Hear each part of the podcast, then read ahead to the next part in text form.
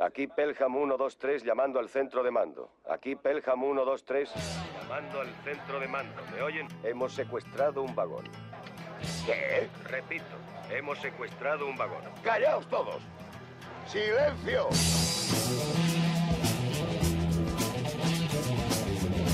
Bienvenidos a Luce, Rankia y Acción, el nuevo podcast de Rankia en el que hablaremos sobre finanzas y cine. ¿Y qué tendrá que ver una cosa con la otra? Os preguntaréis muchos de vosotros, ¿verdad? Os animo a que nos acompañéis en este nuevo formato de puro entretenimiento formativo, en el que hablaremos sobre películas que consideramos que vale la pena verse y que además nos hagan aprender sobre finanzas. Descubriremos sus secretos y aprenderemos más sobre finanzas de una manera más amena. Qué mejor manera que aprender divirtiéndonos, ¿no?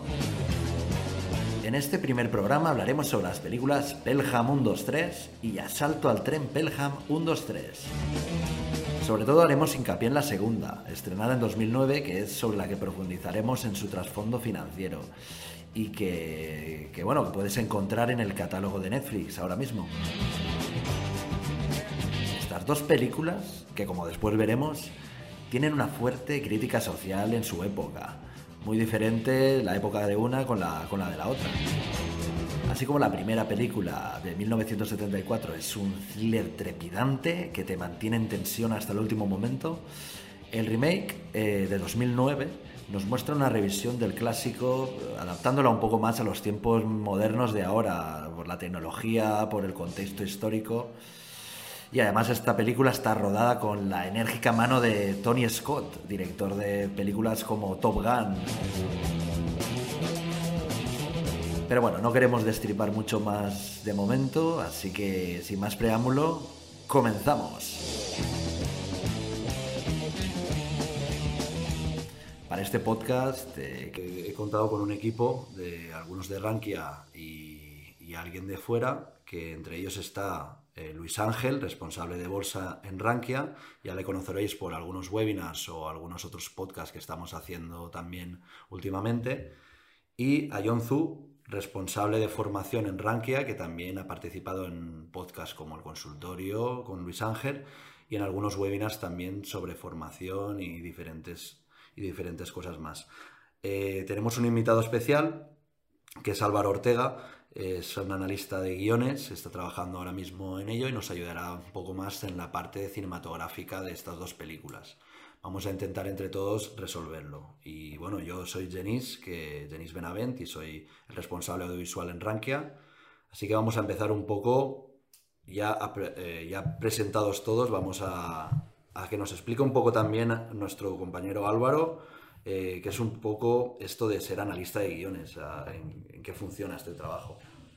Bueno, básicamente a mí lo que hacen es me envían guiones de películas con unos enredado, me los tengo que leer varias veces y tengo que enseñar cada detalle, cada frase, cada punto de la historia, qué es lo que falla, qué es lo que funciona, cómo podríamos mejorarlo, si un personaje no está bien desarrollado. Hago lo mismo también con eh, montajes, cuando una película está rodada, hay varios montajes diferentes a la misma película y tengo que ver la película y los diferentes montajes para ver cuándo la película funciona y cuándo la película falla y qué es lo que se podría mejorar y qué es lo que se podría quitar. Perfecto. Vale, pues vamos a empezar ya, si queréis, con, con la película.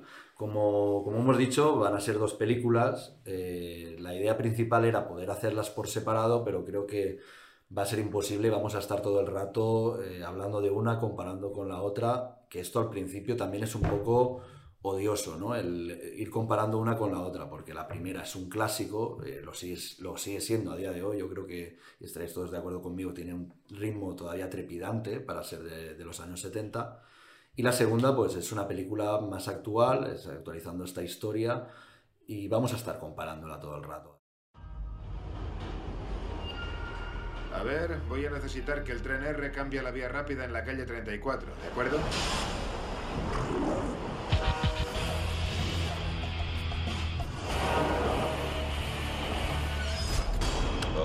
Ahora mismo o te mato. ¡Todo el mundo fuera! Centro de control llamando a Pelham 123. ¿Por qué se ha parado un 2-3? Tiene vía libre. Centro de control vial, ¿me oye? ¿Quién es? Soy el hombre que va a sacarle dinero a esta ciudad. ¿A qué precio están los rehenes de Nueva York esta mañana? ¿Qué te parece un millón por barba? ¿Es demasiado? Yo, yo no negocio secuestros. Pues yo creo que lo vas a hacer muy bien. Dentro de 59 minutos empezaré a matar pasajeros. ¿Van a pagarme? Esto es muy sencillo. Solo tienen que obedecerme. Llama al alcalde ahora mismo. Han secuestrado el Pelham 123. ¿No crees que nos une el destino? Solo soy alguien, alguien al otro lado del micro. Me caes bien, tío. Puede que seas el último amigo que tenga. ¿Cómo va a traer el dinero? Cortarán los cruces desde aquí a Brooklyn. El dinero está en camino. Ha habido un accidente. Pues tendrá que morir alguien más. Esos agentes estarán en el túnel. ¡Que me disparen! Te propongo un trato. Tú a cambio de todos estos pasajeros. Quieren que lleve yo el dinero al túnel. Haz lo que tengas que hacer, pero necesitamos leche. Cuando vuelvas a casa, tráeme cuatro litros. Te llevaré dos litros, ¿eh? Te llevaré dos. Eres como yo, Carver. Tienes cinco segundos. De acuerdo. Cinco, cuatro, tres, dos, uno.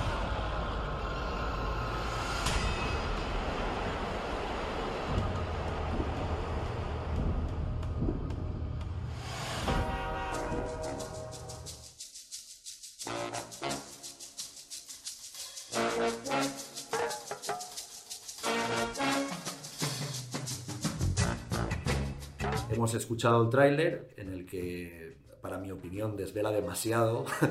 Yo creo que es de estos trailers que cuando lo has visto ya te has desvelado la película entera. Hasta me he reído mirando a Álvaro por cuando dice lo de los cartones de leche, que es como, era necesario esto introducirlo en el tráiler. Se introduce todo, ¿no? Se introduce hasta, creo que hasta el cara a cara sale de, de ellos dos, que ya es al final de la película. Pero em, vamos a empezar por como toca, vamos a explicar un poco el argumento de, esta película para aquellos que no la hayan visto. También avisar que vamos a destripar la película entera, vamos a contar el final y vamos a contarlo todo. Entonces, para las personas que no hayan visto ninguna de estas dos películas, os recomendamos que las veáis antes de escuchar este podcast. Así que es el momento de darle al pause, veros las películas y, y volver para, para analizarlas junto con nosotros. Bueno, ¿alguien de vosotros se atreve a contar la sinopsis de, de esta película. Hola a todos eh, y gracias primero por la invitación a este podcast. Es un, algo bastante diferente a lo que habitualmente hacemos y por tanto más apasionante incluso diría yo. A ver, eh, nos acercamos a, a, una peli, vamos a hablar de la sinopsis en general, es, eh, cuenta un, un ataque terrorista a una línea de metro en Nueva York bajo, con, buscando una recompensa, de, tanto en la primera como en la segunda, de una cantidad de, de dinero que se le exige a la ciudad de Nueva York para, para, por este secuestro. En el secuestro se ven implicados eh, varios terroristas, eh, un poco te destripa el funcionamiento de cómo funciona el metro, uno de los metros más simbólicos del mundo, que es el, el, el de Nueva York, y, y cómo se produce todo este este secuestro eh, y cómo es la negociación para la, la recuperación del, eh, del dinero y de, y de, los pasajeros y de, los, y de los rehenes. Más o menos toda la historia gira en torno a este secuestro, a la negociación con el alcalde, con, eh, con las líneas de metro, con los revisores del metro y lleva al desenlace que posteriormente desvelaremos. Muy bien, como dices, eh, está todo, todo tiene que ver con el dinero, ¿no? En, esta, en este tipo de secuestro y como, como todos al final, ¿no? Como todos los secuestros que, que tienen lugar. La, curiosidad un poco de esta película es que, que, el secuestro tiene lugar en un metro, en unos túneles. Creo que es la primera, la primera película, ¿no? Que es cuando, cuando se pasan toda la película diciendo, todo, todos los personajes están diciendo todo el rato, pero ¿a quién se le ocurre hacer un secuestro en un túnel, ¿no? Es como que, que no, hay escapo, no hay escapatoria posible.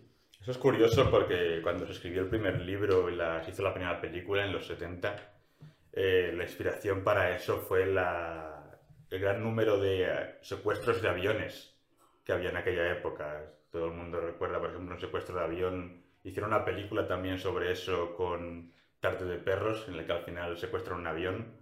Y lo que hizo el, el, escritor del libro es trasladar ese setting tan común a un metro. Que si lo pensáis. Sí. Eh, no, que eh, quería comentar, no, disculpa que te, te interrumpa, no, era. No.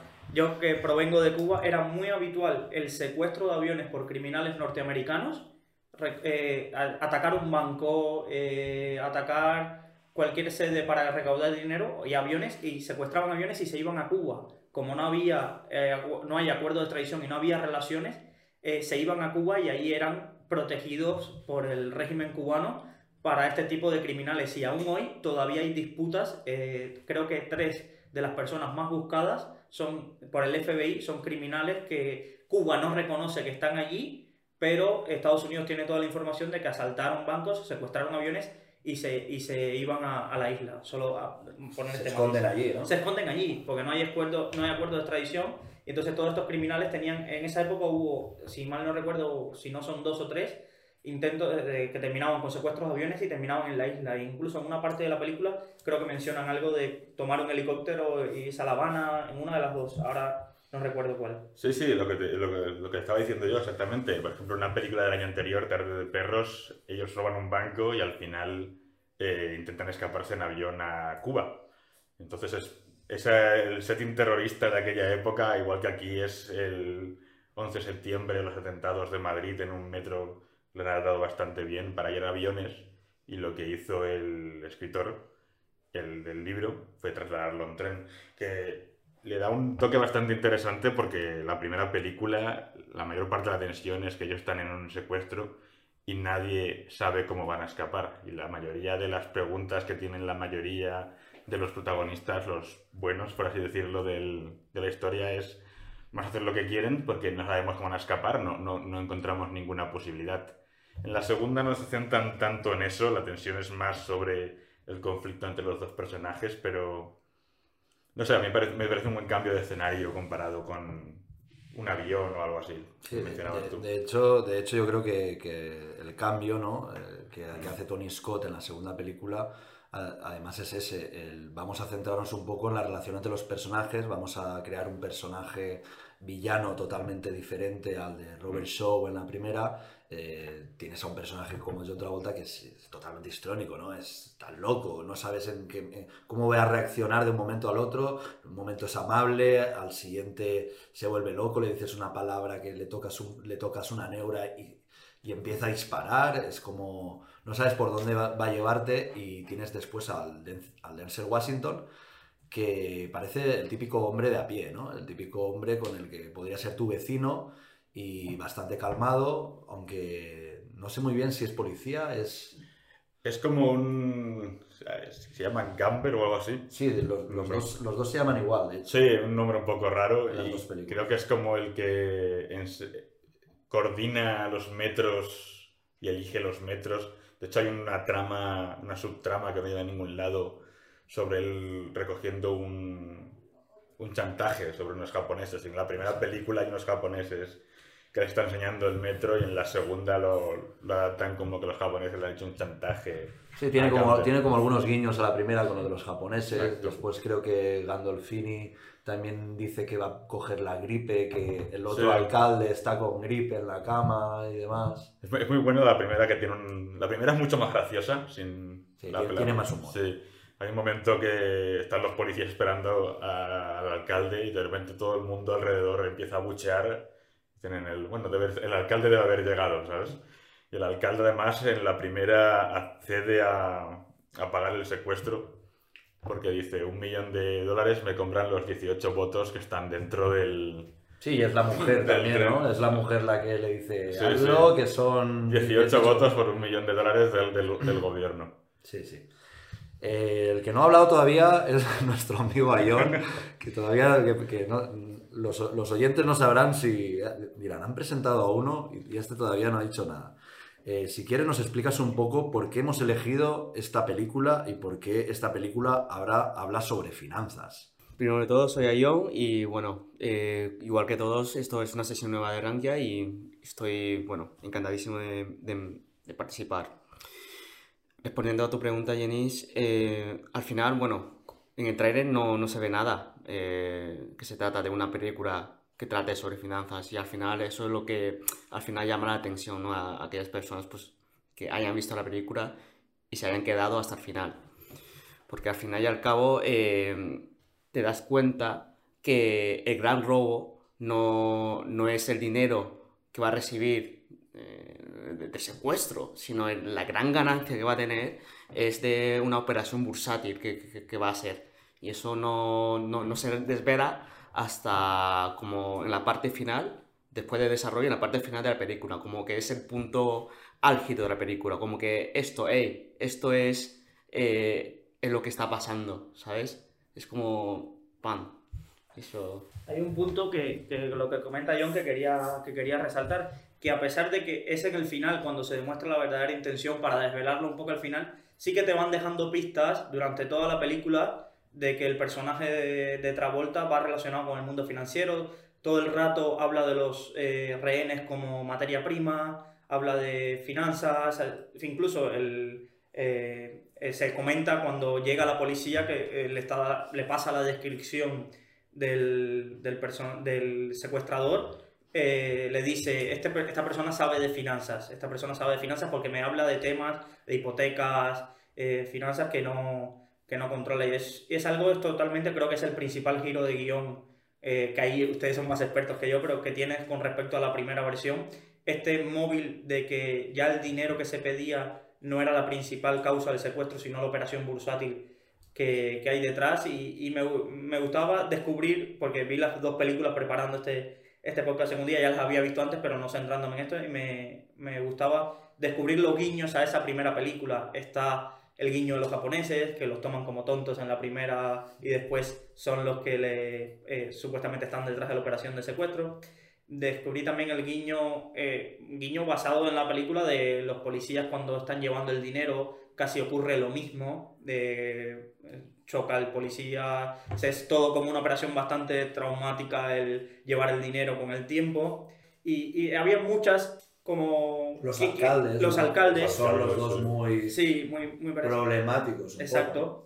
Y, y era como, queremos mostrar, pero vamos a separarnos en ciertas cosas de, de ese guion de ahí, sobre todo el guion, la parte de la operación bursátil. El final de la escapada en la primera parecía como mucho más pensado que en la segunda. Es algo como que en la segunda no, no lo tenían muy No claro. cuaja, ¿no? no, No cuaja, no cuaja mucho el que montes todo esto tan prefabricado y, y que los personajes, eh, la escapada sea un poco así tan... tan...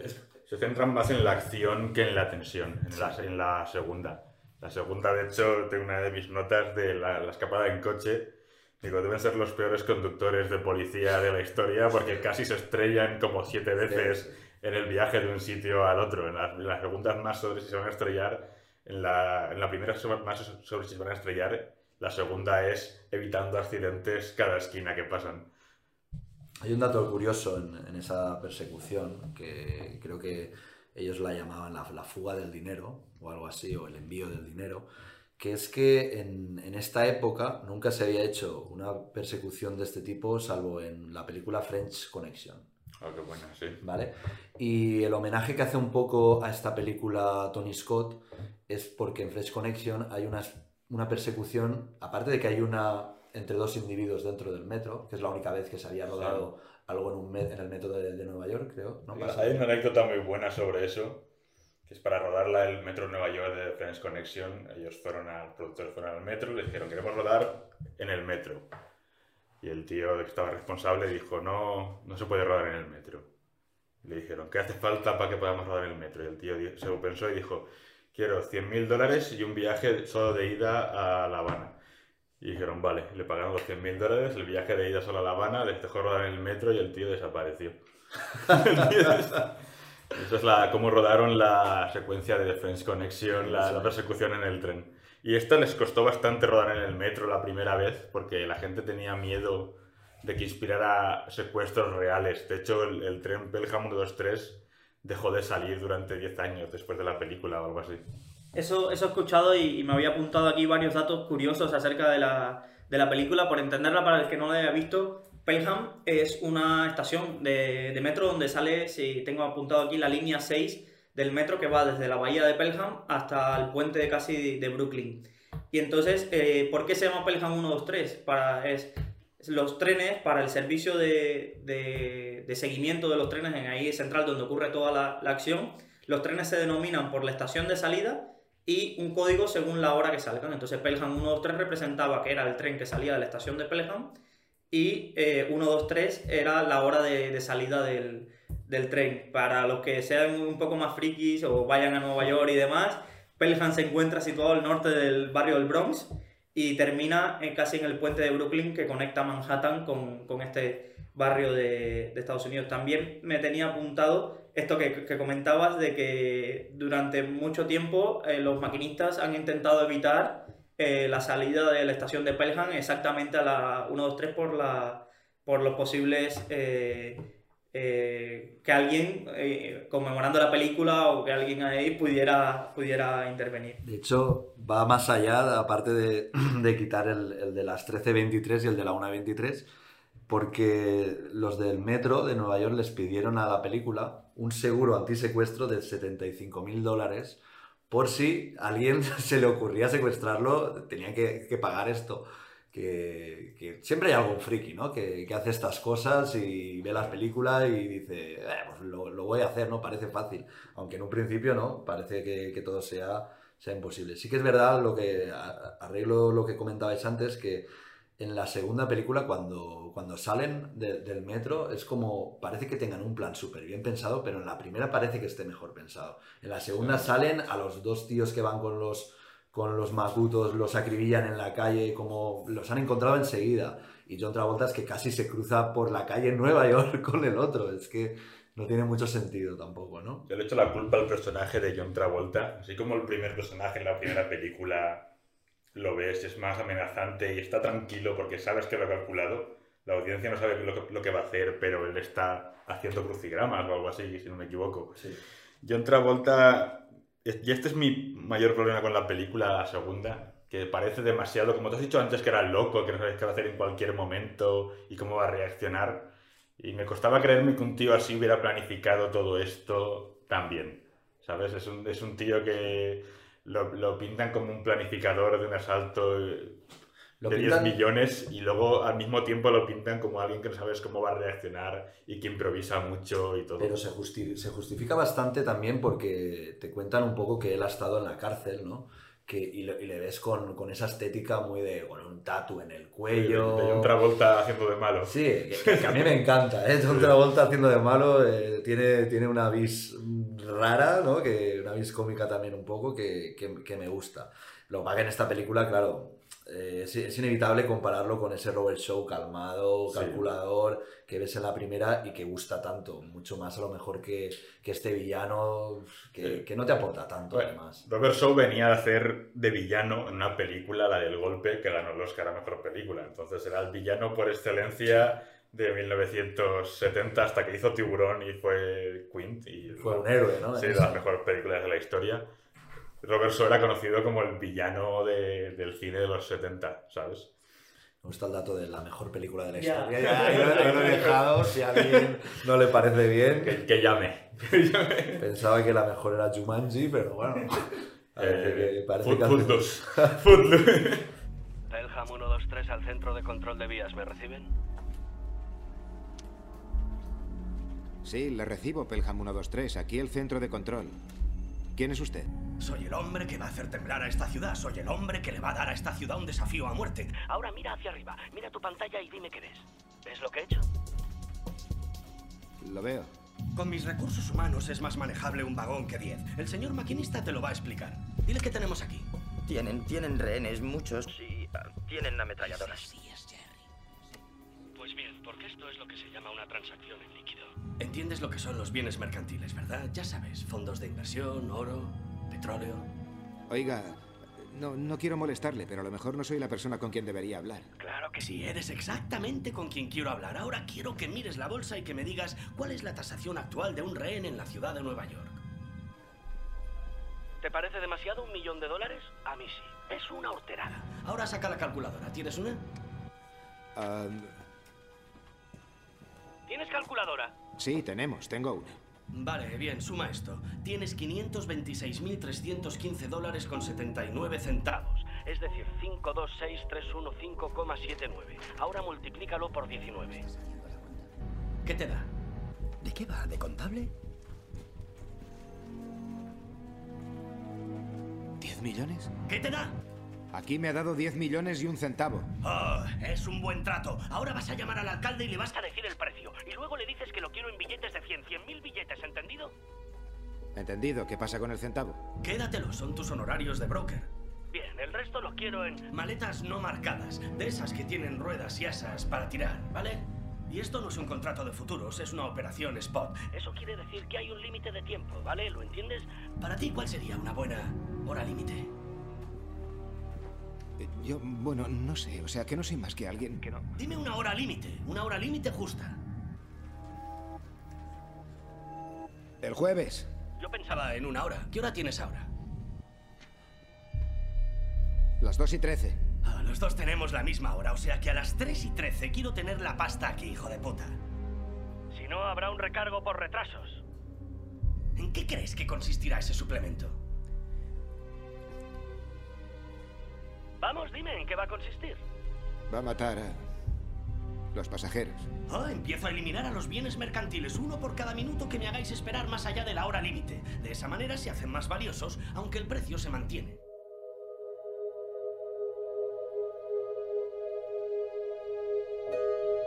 Yo tengo una pregunta para, la gente de economía. Eh, lo que has dicho tú de al final de, es, es sobre una operación económica, no sobre el robo de los 10 millones. Eh, La operación económica va sobre cómo el precio del dólar baja y el oro sube, si no me equivoco. No. ¿No? A ver, explicarme eso. Es, es algo que, que también se, se desvela un poco y vamos a, a notar las diferencias. En, en la primera se trataba de un secuestro de un millón de dólares. ¿Vale? Y en la segunda ya cambian a por 10 millones. Esto es algo que me, que me resulta. Y es algo gracioso porque he estado haciendo el cálculo y la diferencia entre un millón de dólares en 1973, Sí, lo que bueno. es la primera película. 74. 74. 74 salió 73, se debería rodar. 73 se debería rodar, que es cuando creo que también la, la- la parte que está escrita, eh, hubieran sido en esa época eh, casi 5 millones de dólares. Es decir, al cambio de la inflación, saben Sí. que con el tiempo el dinero Sí, va sí, perdiendo sí. eh, por la inflación, entonces hubiera sido 5. Y aquí saltamos a 10 millones. Pero todo era una tapadera para la operación bursátil que le, que le estaba realizando. Él se había puesto eh, alcista en oro. Se había puesto alcista en oro. Entonces, ¿cuál es el sentido de esta operación? Porque si veis, durante toda la película, lo primero que vemos es un ordenador donde él está consultando una web. Bastante me asombra ver esas webs. Yo que en Cuba no tenía acceso a Google en esa época. ver esa. Ahí Google se llamaba el buscador y donde veía las finanzas. Eh, y entonces toda la película siempre te ponen los tres índices principales de, de la bolsa americana. Entonces, lo lógico a pensar sería que él se había puesto corto de estos índices. Ponerse corto de estos índices significa que él está apostando a que esos índices bajen. A través de cualquier instrumento financiero que permita esto, que le está apostando de que el- los- aparecían siempre los tres y el alcalde sale mirando los tres índices. Sí, que estos Sí, son- sale justo además en el- la mitad de la película la- es cuando el alcalde habla de eso. que son- los que aparecen son el Dow Jones, El. Dow Jones, que el son las... Nasdaq Sí, y el S&P. y el SP500. Para los que nos estén escuchando y tengan un poco de idea, los- son los tres mayores índices de, de Estados Unidos. El Dow Jones son las 30 empresas eh, más grandes de Estados Unidos. El Nasdaq, las empresas, Nasdaq es una bolsa, pero además crea índices. Y el Nasdaq 100 son las 100 empresas tecnológicas más grandes de Estados Unidos. Y el SP500, las 500 empresas más grandes de Estados Unidos. ¿Vale? Por simplificarlo mucho. Entonces, toda la película se basa en la idea de que, vale, este está corto. Vas infiriendo, si sabes un poco de finanzas, dice, este está haciendo una operación que se beneficia si la bolsa cae. ¿Qué pasa? Que cuando la bolsa cae y el dólar pierde valor, lo que ha pasado históricamente es que el dinero se va a valores refugio. ¿Qué, qué se consideran valores refugios? Generalmente se considera valor refugios la deuda americana a 10 años, pero al ser un atentado terrorista en Estados Unidos, eso no, no puede ser refugio el propio Estados Unidos de si, si su bolsa está cayendo. Entonces, ¿qué otros valores refugios por excelencia existían? El marco alemán, la gente se iba a comprar marcos alemanes, o a comprar oro. El oro siempre ha sido el valor refugio por excelencia ante grandes crisis. Y entonces, al final del todo, te desvelan la trama que él huyendo en el taxi consultando eh, su operación ahí, de que la verdadera posición donde él estaba era una operación alcista de oro, buscando ese refugio de la gente eh, en el oro. Tengo una pregunta sobre eso. Él pasa de tener 2 millones a 307 en un día. ¿Eso es posible haciendo eso? Obviamente sí, obviamente sí. Pero entiendo que seguramente no, no estará comprando oro al contado. Seguramente tendrá una operación financiera apalancada. De manera que los beneficios y las pérdidas se multipliquen. ¿Qué significa esto? Explícanos un poco para, para, para tontos. Ah, pues mira, es, es que en finanzas existen unos instrumentos financieros que realmente tú no apuestas realmente el dinero que tú necesitas como garantía para ese producto. Eh, apuestas aportando un valor muchísimo mayor. Eh, y ese valor mayor eh, es- puede ser por 5, por 10, por 20 o en ese momento hasta por 100 o hay bloques que hasta permitía por 400. Es decir, por cada euro que tú, en acciones por ejemplo, por cada euro que hubieras ganado una plusvaloría de una acción, se multiplicaba por 5, por 10, eh, en el caso que tuviéramos una operación apalancada de por 5, por 10, por... Un casino. Sí, lo voy a explicar. Eh, a John lo he explicado bien, voy a intentar simplificarlo un poco más. Pensemos que tenemos una acción, que compramos una acción que vale 100 euros. Si en el mundo normal y de la bolsa, si tú compras una acción que vale 100 euros, si pasa de 100 a 101, tú has ganado un euro. Sí. ¿Qué pasa? Que la operativa apalancada te permite de que tú no necesites tener los 100 euros para comprar la acción. Tú necesites, dependiendo del ratio, tú necesites 20 euros, 10 euros o hasta 1. En el caso de que necesitaras solo un euro para comprar la acción, estaríamos 1,100 apalancado. ¿Y qué implicaciones tiene estar 1,100 apalancado? Que tú solo has puesto un euro y has comprado una acción que vale 100 euros. Los otros 99 te los ha prestado el broker. ¿Qué pasa si la acción pasa de 100 a 101? Tú en vez de ganar un euro, habrás ganado 100 euros. ¿Qué pasa al contrario? Si va a 99, tú habrás perdido 100 Eh, euros. 100 euros, 100 sí. euros. Pero tú solo has puesto uno. Y esto es lo que permite estos grandes saltos en, que te ven en la película de que él puso 2 millones y de pronto se convirtieron en 307. Esto te indica de que a través de... Hay varias maneras para hacer esto. Opciones, futuros, CFDs, que son los que permiten un mayor apalancamiento. Eh, son tres productos distintos, pero que te permiten este tipo de, de operativa.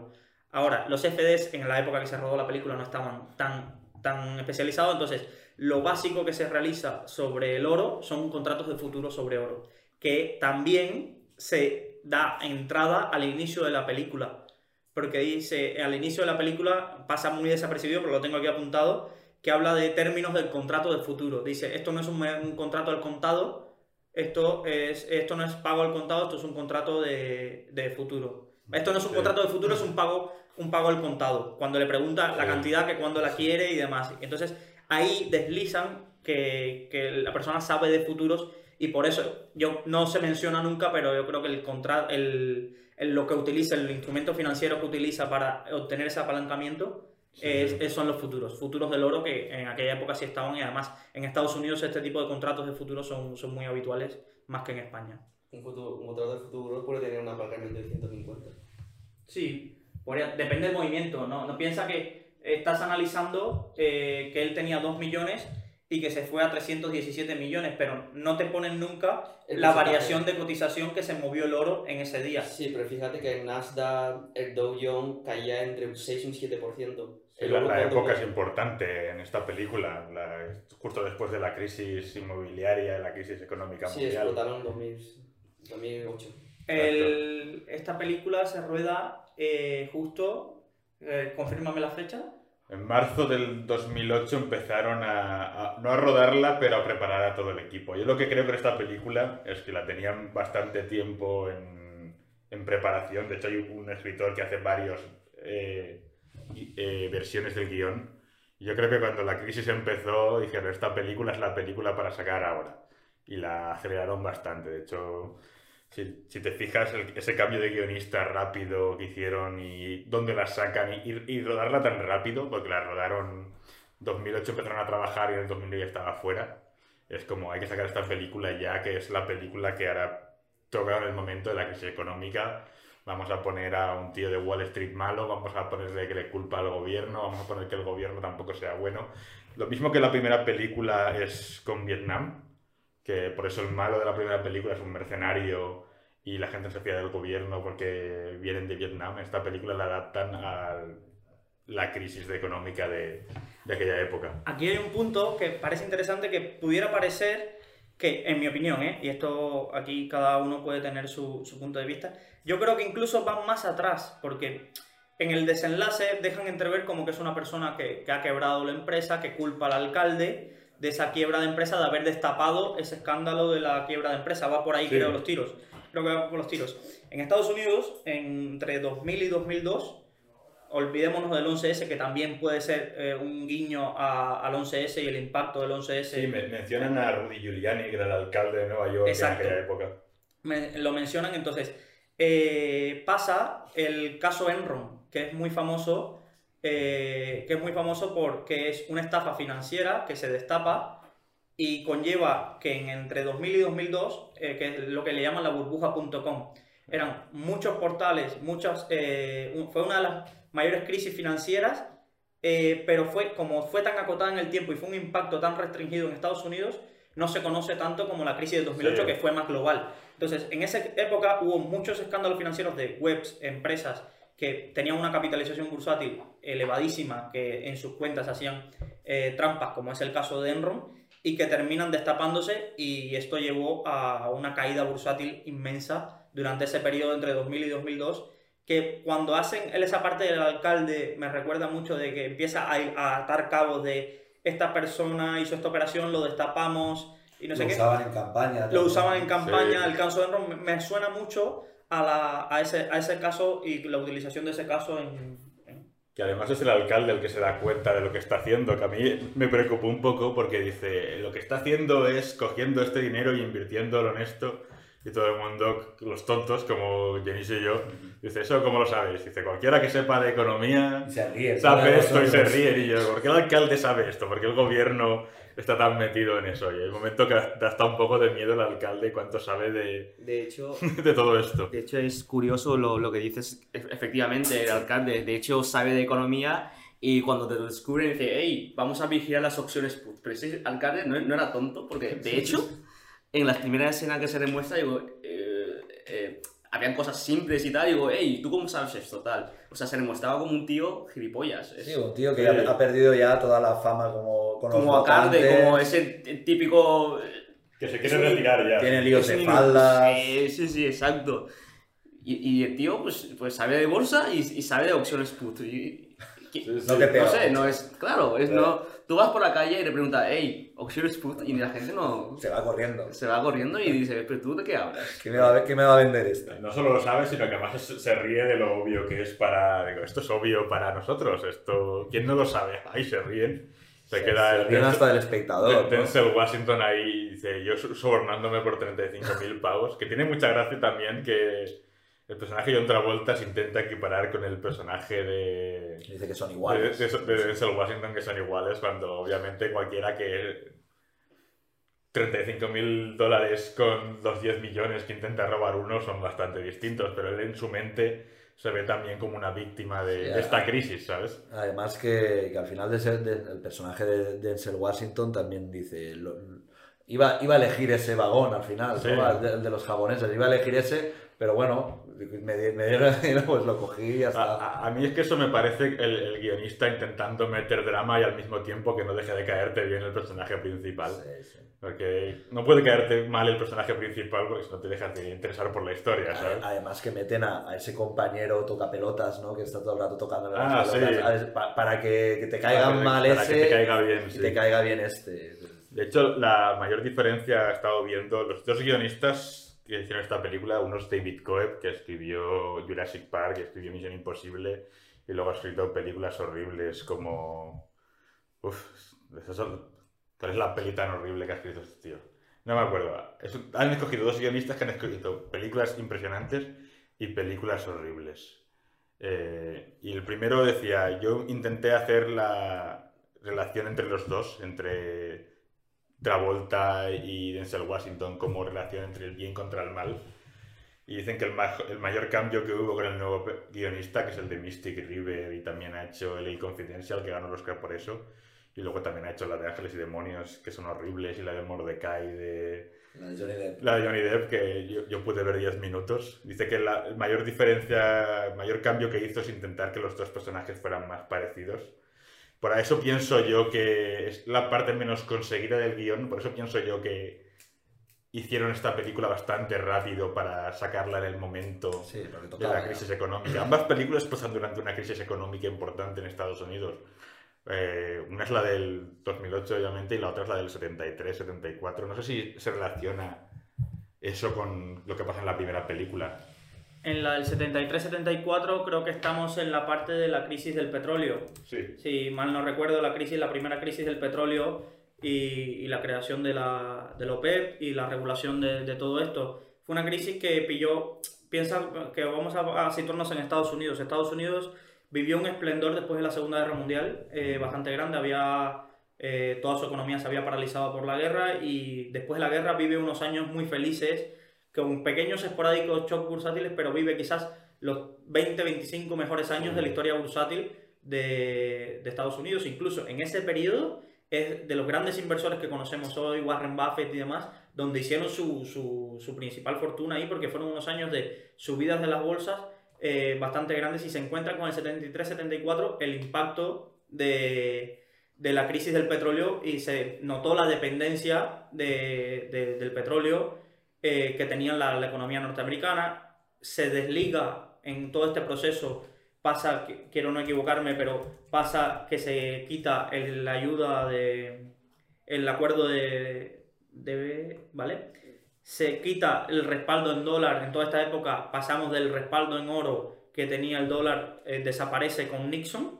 Eh, rompe, creo, el acuerdo de Bretton Woods en, toda esta, en, en esta época también. Estamos en una parte de que los la, las personas que vivieron en esa época se encuentran con el primer eh, shock en 25 años del, del impacto financiero que, que tiene. Y después en el 2008 evidentemente es la crisis más reciente que tenemos todos, todos presentes. Ah, y no solo el impacto financiero, en aquella época acababa de perder la primera guerra de su historia Estados Unidos, el presidente había tenido que dimitir por corrupción, en Nueva York es donde pasa toda la historia, es cuando todos los vagabundos empezaron a, a ocupar Nueva York después de Vietnam, creo que Nixon lo que hizo también es cerrar los centros de atención psicológica públicos.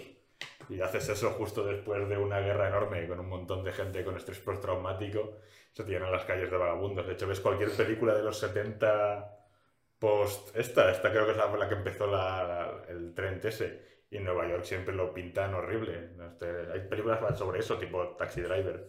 Sí, sobre todo creo que entre la primera y la segunda también se nota el nivel de inseguridad en el metro. Mm. Entre la primera y la segunda y el nivel de las personas que había en el metro. Es decir, en, el, en, en, la primera, eh, cada vez que ves el metro lo ves como un lugar como, wow, te, es, te, secuestran en el metro. Bueno, es como lo que te puede pasar aquí en esta, eh, si sí. te metes en el metro de Nueva York. Había las estadísticas, ahora mismo estaba leyendo acerca de, de Giuliani y lo que Giuliani fue alcalde durante más de 15 años sí. de, de, Nueva York y una de las estadísticas que tiene más interesantes es la caída de la, de la tasa de delincuencia en Nueva York y, y es así, cada vez que ves un, algo de esa época te reflejan el metro de Nueva York siempre como algo peligroso, no siempre, ya por vía de secuestro, sino por vía de... Y lo, y lo asocian mucho a los afroamericanos, es decir, la, la delincuencia, la, el vagabundo afroamericano que se encuentra por ahí, que siempre lo pintan en las películas como el vagabundo que va con el perro, el carrito, ahora estoy pensando en el... el día... la borracha esa, ¿no? Que, a la borracha. que se duerme toda la peli. Una cosa que hace la, la primera película muy bien, que la segunda no hace, es darle personalidad a los secuestrados. En la primera, los secuestrados hablan entre ellos. Se, se burlan, se, incluso, bur, ¿no? se burlan. Dicen, dicen, este va borracho, ¿qué va a capturar este Tienen personalidades. Uno pregunta cuánto ha pedido para saber cuánto cuesta su vida. Hay otra que está rezando todo el rato, la que habla español y que intenta calmarla. En la segunda, lo único que hacen, y además creo que esto lo pide el estudio, es hay un tío que es militar y la mujer dice, vas a ayudarme porque es militar y este se sacrifica. Mi marido para murió. esto. Porque Hollywood es así, es vamos a dejar mal al gobierno, vamos a dejar mal a Wall Street, vamos a dejar mal a los terroristas. Eso sí, a los militares hay que dejarlos bien porque si no la gente se va a pensar que estamos metiéndonos con ellos. Y más después de la guerra de Irak y todo. ¿No crees que esta escena está un poco forzada? Como que... Sí, sí, por eso, por esto creo que la pedían los productores de, oye, escriben esta escena, pero no cuadra aquí, da igual, escríbela que tenemos que dejar bien a los A mí lo, militares. lo- lo- lo que más me chirría de, de los secuestrados creo que ya es el, el joven, ¿no? El, el Ah, chaval sí. con, con el portátil, su webcam ahí y la, y la chica que ve que el novio está secuestrado le dice, ¿pero me quieres o no me quieres? En plan, me da igual que estés secuestrado, que te maten por hablar, que te pillen, tú dime que me quieres ya. El portátil que hace ruido cuando te quedas sin batería. Sí, que además lo pillan los malos y no hacen nada al respecto. se acaba, Digo, se acaba la batería justo cuando lo encuentra, que Sí. no sirve absolutamente de nada. Creo que es para que los jóvenes no se sientan identificados de, oh, es como yo, usa la webcam. La webcam en el metro. Con- A mí, a mí lo que me quedó es, es ese punto de. A ver, ya esto es ir al extremo de cómo tenía wifi el chaval para estar viendo a la chica con la webcam. Poner Porque- una antena a ellos, poner una antena. Sí, fea. pero, pero antes, antes- antes él ya estaba viendo Ah, a la ya, chica. claro, antes él ya estaba viendo a la chica. Con mejor, su- con mejor conexión. con mejor conexión. Luego ponen una antena y, y ahí sí tiene sentido que se siga transmitiendo y demás, pero un ordenador con wifi en 2008 en el metro de Nueva York es un poco forzado porque Claro, luego ni- ellos ponen... Ni hoy en día tampoco. También te digo, eh, no sé exactamente la línea esta, la línea 6, cómo funciona, pero la mayoría de la, de la, de la línea de metropolitana y tal, en Nueva York hay mucho por exterior. Hay mucho por, es lo que decíamos, ¿no? Como Sí, Fresh sale Connection. fuera. sale por fuera y como una especie de, es como, hacen como puente, Fresh Connection, No, pero eh, yo- van yo- por abajo con la persecución. ¿no? Yo, yo creo que. No sé si ahí igual hay más cobertura, no sé. Estoy intentando justificar también una peli que... La, la peli se toma varias licencias, como por ejemplo cuando matan a uno sin querer. Que es camino esforzado, hay una rata que muerde a uno y lo El mata. francotirador, y, ¿no? Sí. y justo le da y además está apuntando a, a que no está haciendo nada, ¿sabes? Luis Guzmán. Luis Guzmán, sí, Sí, exacto. Ahí hay un punto de que yo siempre, es una licencia, pero yo siempre cada vez que veo una peli americana, eh, que hay un secuestro o una historia de asesinatos y demás, al latino y el negro duran poco en la película. Y esta película lo cubre a la perfección. Primero, matan al latino que estaba ahí manejando aquello, el maquinista Sí. y demás, este latino que no ha hecho un personaje bueno en toda su vida, No, porque en toda la serie sale de Sí, o de narcotraficante o de- y el, aquí hacen una licencia de que el negro es el del ejército y demás, eh, tomado en el buen sentido de la expresión, y que parece que digo, ah, pues este va a ser el salvador de- del tren, pues nada, el Nada. heroico y, y dura, es decir, no duran nada en las películas estas, en las películas... Y la- las de terror menos. En las de terror.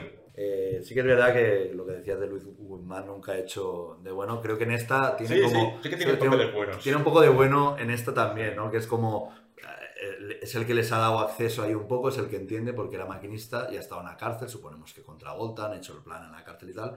Y aquí es como cuando, cuando ve el tinglao se arrepiente un poco, ¿no? Está todo el rato en plan, Mm. "Buah, voy a morir, Voy a la que he liado. Eso es una llamada a la primera película también, que el, el, el actor este, el que hace el personaje de Luis Guzmán, no me acuerdo de su nombre ahora. Era es- el señor Gris, ¿no? Sí, que, que tiene, tiene un Oscar ese actor por 12 hombres sin piedad, y no me acuerdo su nombre, pero también dice un momento, creo que voy a morir hoy, ¿sabes? Y luego... Es el resfriado, ¿no? El que Sí, resfriado. el spoiler es el único que se salva de, de los de todos, ¿sabes? Mola mucho la muerte de Robert Shaw en la primera, que se autoejecuta con las vías del tren. Con que- el, con el tercer rail. Con el que- que lo tercer llaman, rail, que sí, es el sí. que lleva la. la- bueno, es- en, los, en, los, en los metros hay un, un tercer rail que es como el, el cable, que es el que alimenta elec- la electricidad de los, los trenes estos. Entonces, claro, es de alta tensión, si lo tocas.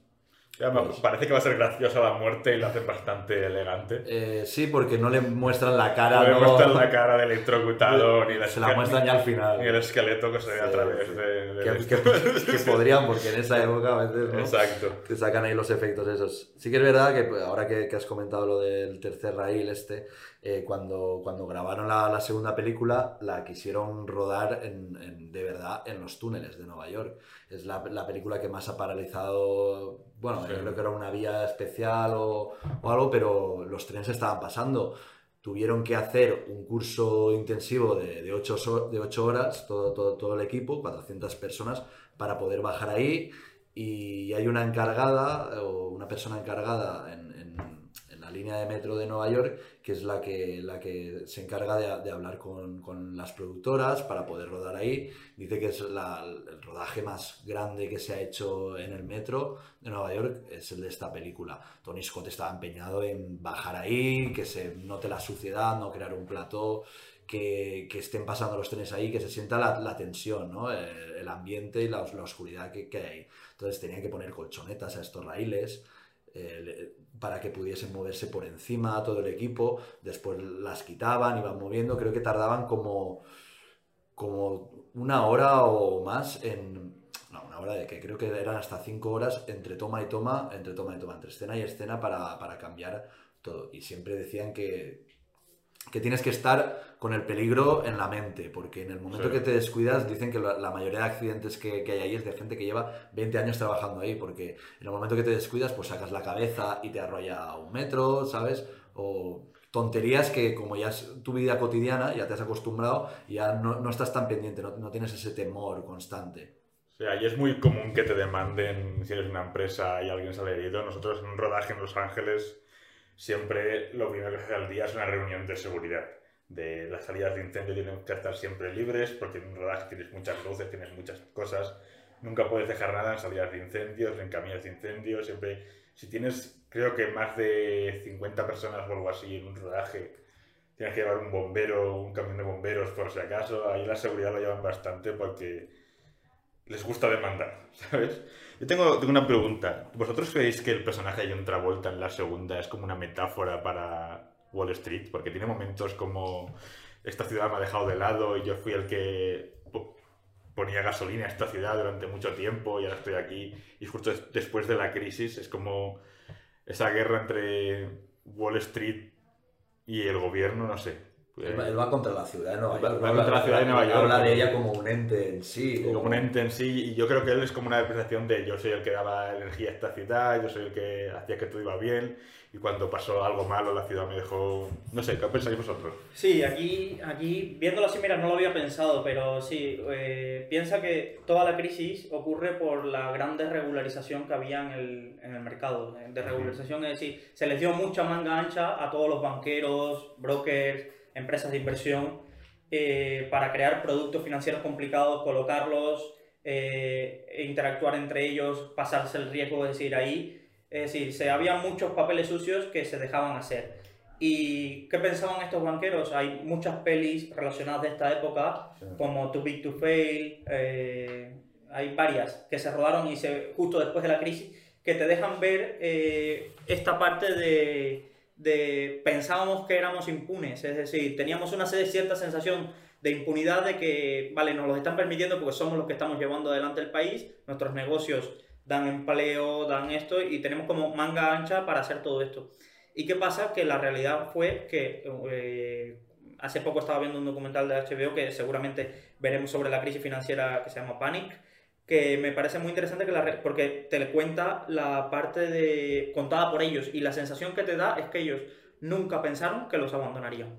Siempre pensaron que la Reserva Federal acudiría al rescate, que el gobierno acudiría al rescate y no los dejarían caer. Y es un poco la parte de cuando los dejaron caer y toda esta gente se vieron en la calle, Lehman Brothers quiebra, AIG quiebra, eh, Fannie Mae, Freddie Mac eh, son rescatados por el gobierno. Es una sensación de cuando de, me dejaste caer y ese cierto resentimiento de piensa que eh, los empleos en Wall Street son de los mejores casi pagados en Estados Unidos, son gente que pasa del todo a, a la nada, a la nada, a, a, y algunos incluso implicados con juicios y demás por toda su actuación. Entonces es un poco de que pasas de lo más alto al escalón más bajo. Sí, el conflicto principal yo creo que es, en realidad es entre el alcalde y John Travolta, que además Jerry, ¿quién es Jerry? Jerry es el personaje de, de Denzel Washington.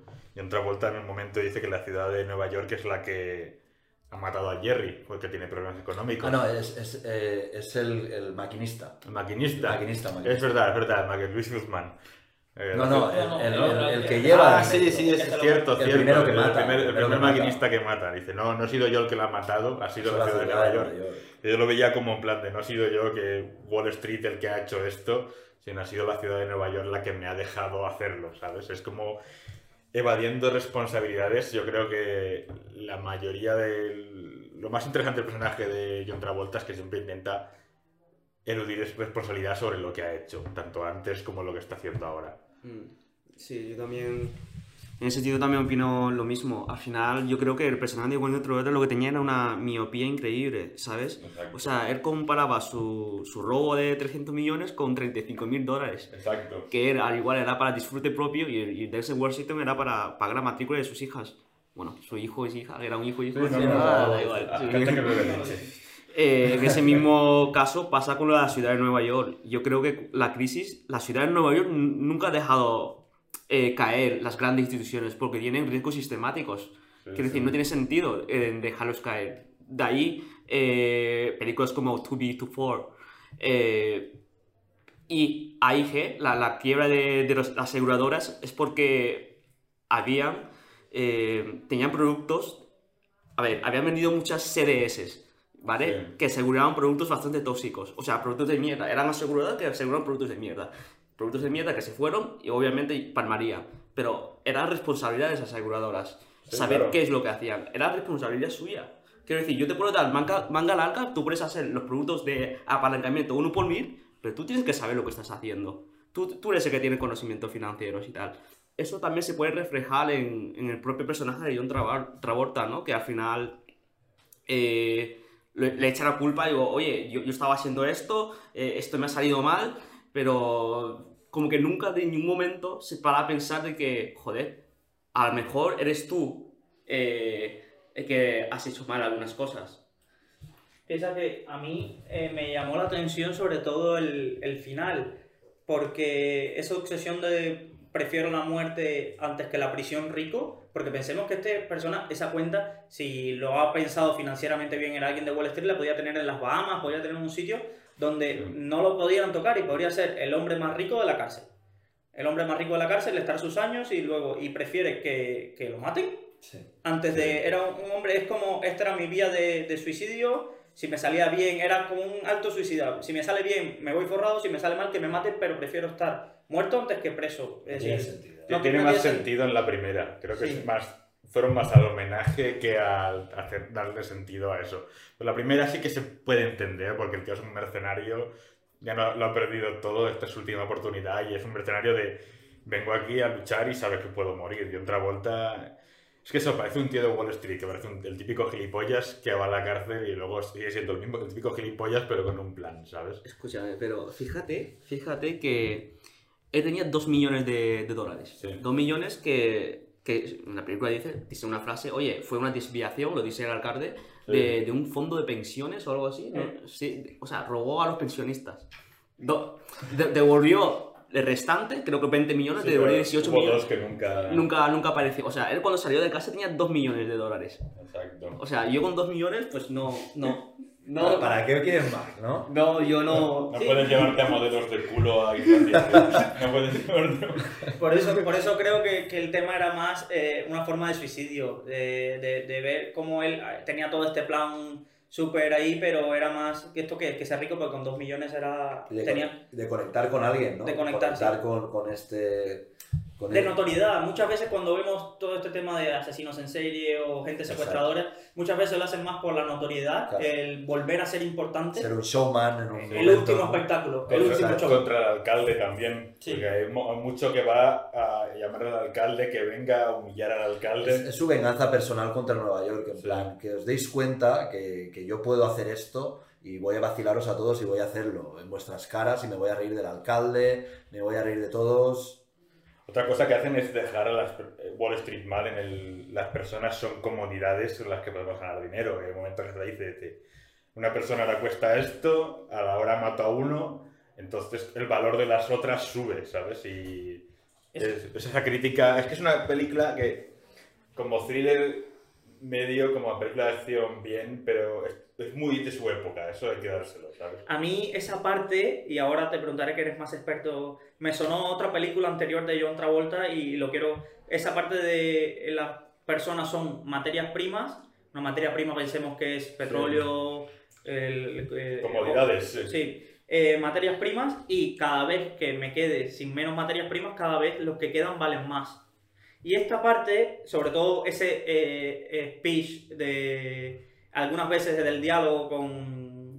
No la parte del diálogo, pero la parte de ese speech del valor de las personas y demás me recordó a mí, para mí, una de las mejores películas que ha hecho John Travolta, que es Acción Civil. El comienzo de Acción Civil, no sé si lo recordáis, que es, eh, es un juez es un abogado, acción civil, Ah, es- vale, sí, eh, que el Sí, hace de abogado no entra y para mí es que la, en- eh, estudié Derecho y Administración de Empresas y había una, una asignatura de Derecho, Derecho Civil, que el profesor llegó el primer día y nos dijo, estos son los cinco mejores minutos que ha reflejado el Derecho Civil, después de 12 hombres sin piedad también, en, en- en el cine. Explicar el valor de una persona.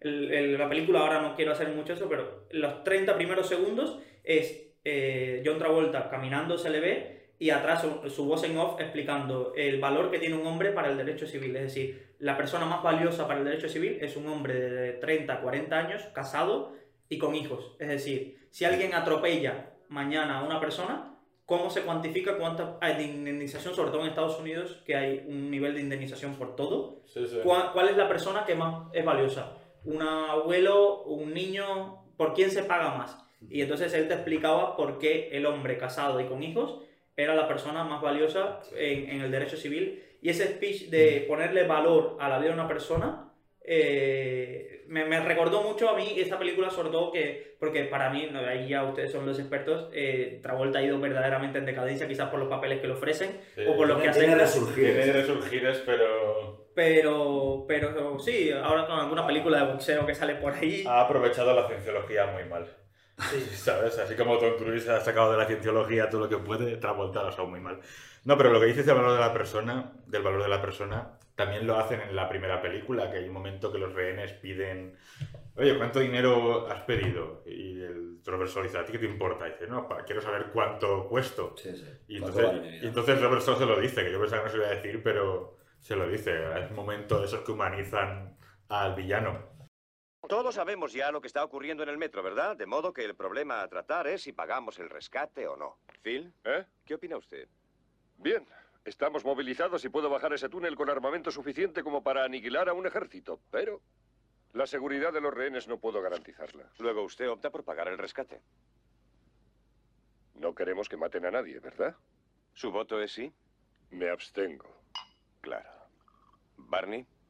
La seguridad de los pasajeros es lo más importante para las autoridades del metro. ¿Y su voto? Que se paguen esos dólares. Esos dólares, si fueran unos miles de dólares, yo pagaría, pero se trata de un millón. Un uno seguido de seis ceros. ¿Qué piensa, pagarlo de su bolsillo? Vamos, hombre. Deja de hacerse el pobre entre nosotros. ¿Cuál es su voto? No me atrevo a decidir todavía. Sí, se atreve. Vamos, vote. Mi preocupación son los contribuyentes, el presupuesto. Es lo que digo siempre, millones para la defensa. Pero ¿y lo demás? ¿Acaso no cuenta? Dígame, ¿no cuenta? Eso es un no. Está bien. Acaba de oír a los tres magos de Oriente. ¿Qué decide usted? ¿Cuál cree usted que será la reacción, Warren? ¿Reacción de quién? Pues de todo el mundo, del hombre de la calle, de la prensa. Se refiere a los votantes. Ya sabe usted lo que van a decir. El Times le apoyará, el News le condenará y el Post, como siempre, nadará entre dos aguas. Los ricos le apoyarán igual que los negros y a los puertorriqueños les tendrá sin cuidado. De modo que déjese ya de rodeos. Y usted acabe de una vez de atosigarnos, Warren. Se supone que vivimos en una democracia. Estamos tratando de gobernar una ciudad, no de alardear de democracia. Al, convénzase de una vez. Hemos de pagar. Jesse, Mm, Jesse, ¿tú qué opinas? Ya sé que un millón de dólares es mucho dinero, Sí. pero piensa en lo que vas a recibir en recompensa. ¿Qué? 18 votos seguros. Está bien. Bien, Warren. ¿A qué está esperando para conseguir el dinero? Aleluya. Señores, ya lo han oído. Phil, comunique a esos tipos que vamos a entregarles la pasta. Bien. ¿Con qué banco trabajamos más? Con el City National Trust. Voy a llamarles. Yo les llamaré. Perdería usted una hora tratando de rebajar el porcentaje del interés. Déjeme usted mismo. Jesse. Lo he resuelto con diplomacia, ¿eh? Como un auténtico Maquiavelo.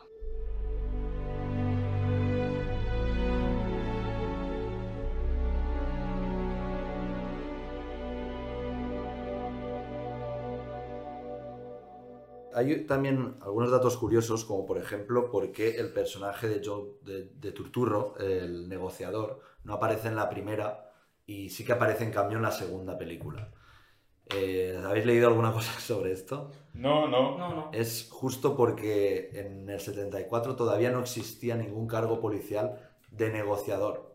Entonces este personaje no existía, no podía existir de ninguna manera ni en la novela ni en la primera película. Este personaje eh, bebe de, de- de una persona real. Una- la persona real del Departamento de Policía de Nueva York fue el que asistió durante el rodaje y estaba todo el rato con, con el actor y bueno, decía que era como una esponja el, el- el turturro, que todo, que, que todo lo que le decía lo asimilaba al momento, le explicaba.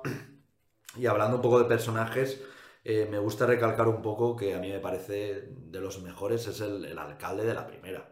Ah, este, sí. este señor ahí enfermo en su casa, en la cama. Patético también. Es- sí. es- es- se burlan, es una, par- es una parodia total a vamos a reírnos de los alcaldes, que está, y es- Nixon. que est- está tirando los, los pañuelos por la escalera, en, en plan, que aquí va a venir el siguiente alcalde. La, la broma que he dicho yo, que de repente todo el mundo empieza a buchear y el policía dice, bueno, debe haber llegado el alcalde. Y, y el alcalde llega Sí, y entra. Sí, es una época también de desilusión política, justo después de, de Watergate, ¿sabes? Es una época bastante oscura en Estados Están, están Unidos. enfadados. ¿no? Es una época de, de enfado con, Sí, el con sueño Estados americano Unidos. se ha probado que no, que no es verdad. Confiaban en el gobierno, que hacía un crecimiento económico importante y de repente en dos años una guerra que nadie sabía por qué estaban ahí y la pierden, Sí. gastándose un montón de gente porque mucha gente murió y mucha gente salió herida. De... Sí, se, se nota también en, en los personajes, ¿no? Cuando, cuando está el secuestro que, que el afroamericano dice, le dicen, le dicen, nada, tranquilo, esto va a salir todo bien. Sí, lo mismo me dijeron en Vietnam y todavía tengo metralla en el culo. Exacto. Están como todos súper quemados y Luego se, se nota. imagínate que un presidente tiene que dimitir por eso, también desencanto político y luego desencanto económico. Yo toco madera, espero que no tengamos los tres seguidos aquí, ¿sabes? Aquí, eh, de los datos curiosos, ahora que estamos en esta parte del- Sí. de los datos curiosos, lo primero que siempre me llama la atención es que es basada en un libro. Y cuando busqué información acerca del libro, fue una novela escrita y ponía libro basado en John Goody. Y busqué y no me salía quién era e- esta persona y decía, pero... Se pone otro nombre. Es un seudónimo que utilizaba el verdadero escritor del libro, que se llama Morton Fleetwood, para diferenciar sus escritos serios de sus novelas, eh, novelas negras, que también publicaba. Y ya tenía, tiene una trayectoria bastante grande, pero esta fue una de las que le dio el salto al estrellato, la novela está escrita, pero me sorprendió esto porque buscaba ayer preparando, bueno, ¿y quién es John Good? Y, Claro, claro, y, y sí, era no un me salía seudónimo, nada. no me salía nada, era, y, y después me salía que era el, el seudónimo que utilizaba para, para publicar este tipo de, de películas. Hombre, las novelas de, de ese estilo estaban muy de moda en aquella época. Tienes eh, y muchas adaptadas a películas. Tienes Tiburón, tienes The Friends Connection, tienes esta, tienes Sérpico. O sea, es el tipo de películas que hacían. Me estaba viendo los guionistas, lo que te digo, guionistas que eran buenos y malos. El primero, Misión Imposible, eh, Parque Jurásico, La Habitación del Pánico, la primera de Spider-Man, La Guerra de los Mundos, pero luego, por ejemplo, tiene Indiana Jones la cuarta, que no sé si alguien la ha visto y si alguien lo ha olvidado. Luego tiene la, la- la olvidado rápido. La Ventana Secreta, Mordecai, Infierno, la última de la momia, ¿sabes? La, O sea, la última, la de Tom Cruise o la tercera de... no, no, la, la de Tom Cruise. Vale, olvi- olvidadiza también. Exacto. Y luego el otro guionista tiene Mystic River, que si hablas con cualquier guionista en algún punto de su vida, Mystic River ha sido su película favorita. Tiene LA Confidential, que ganó el Oscar a Mejor Guión. Y luego tiene, por ejemplo, Pesadilla en Street 4. Tiene eh, Man of Fire, que, la- que está semi bien, ¿sabes? Son, Que es un, es, un, es un remake también de una francesa. Exacto. Son, guionistas que Tony tienen... Scott también. Eh, Tony Scott y Denzel Washington juntos. Sí, sí, sí, el Man, Man of Fire. Y la chica esta que luego su hermana es mejor actriz que ella. Sí, sí. y luego tiene la de Postman de Kevin Costner, que también son guionistas que tienen de lo mejor y de lo peor que te puedas encontrar. Y los dos van a tocar el guion y no sabes muy bien cómo que se ha quedado bueno y que se ha quedado malo. Porque ves la segunda y hay cosas que dices, parece interesante y está bien, todo bien planteado. Pero luego a la hora de, de resolver los conflictos falla. Lo que dices tú de la muerte antes que la cárcel, eh, habría salido millonario.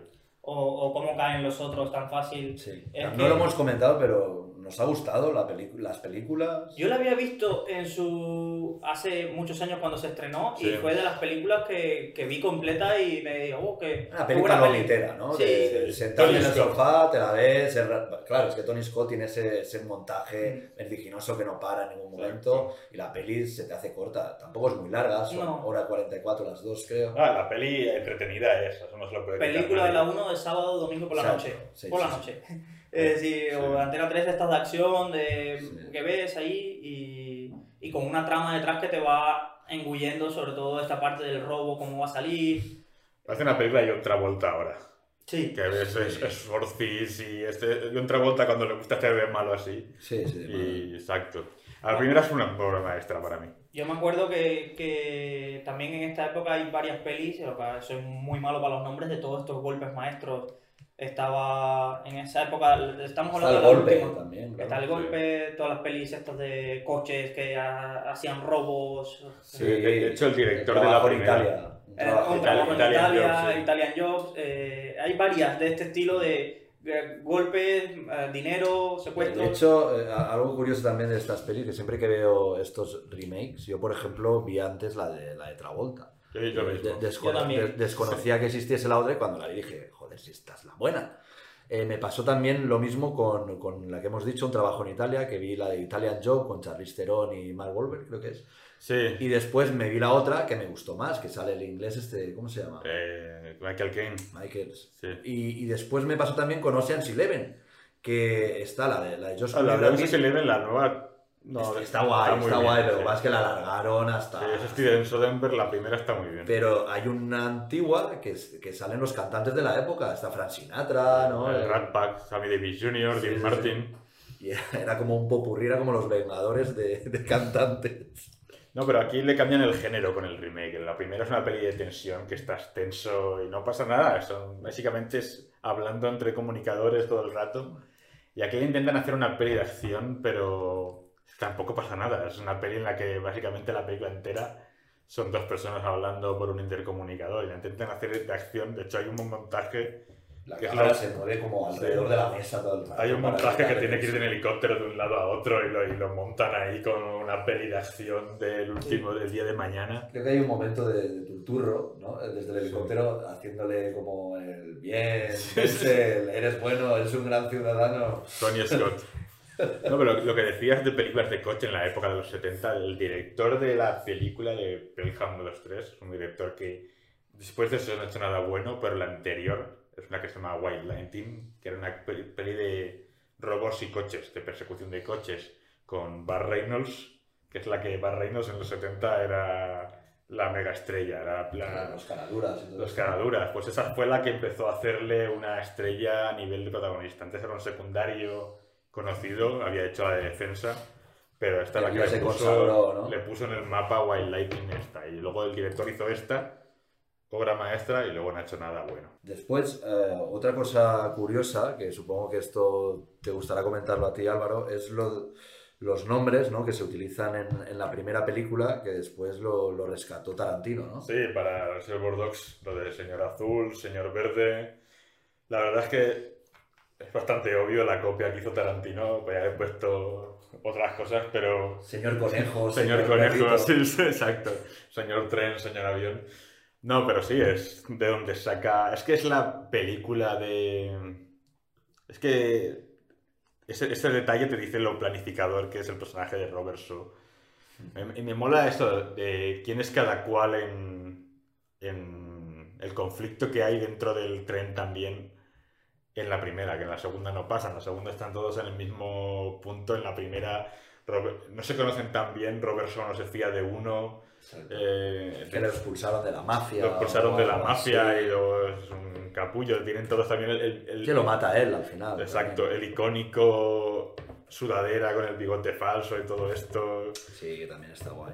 Y al final lo mata él. Lo y, ya, ya están escapando y todavía se, se, se detienen en la escalera y dice, bueno, vamos a hacer bien las cosas. Primero, quitarnos los sombreros. Segundo, girarnos las chaquetas, quitarnos el bigote. Sin ninguna prisa, el tío lo tiene todo súper calculado y sabe que tiene tiempo de sobra, que no van a estar buscándolos allí, ¿no? Exacto, ¿no? Y, y además te sientes mal por los pasajeros, porque los has conocido. Así como en la segunda, en gente se va a morir, sabes quién se va a morir en la primera. Exacto. Y, y los primeros 15 minutos que simplemente están ellos entrando en el tren y no pasa nada, pero los ves todos vestidos igual, los ves todos esperando, los ves que de, de vez en cuando se miran y sabes que algo va a pasar. Y eso, eso es una tensión que la primera... No sé si habéis visto los, los créditos finales, cuando salen los, los nombres de, de los personajes de La de primera. Dragón, en la primera, que Sí. sale el homosexual, el alcohólico. Sí, sí, sí, sí, sí. ¿Quién era el homosexual? No sé, me lo perdí, era del negro. Y, y tiene mucha gracia porque ponen. Los, los protagonistas son el Carver y Mr. Green, Mr. Grey, Mr. Brown, y luego, y luego sale el Mr. otro. Y digo, ¿por qué no han puesto al otro atracador con los principales, Claro, los claro. cabrones? Lo han puesto. Cobraba lo han puesto poco, ¿no? aparte, sí, Cobraba cobraba poco. poco.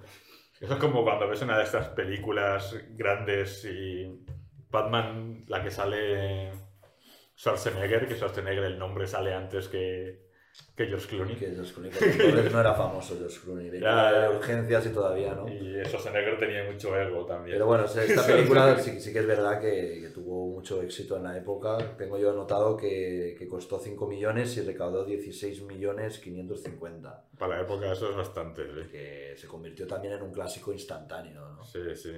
Hombre, inició todo ese género de thriller setentero. Que.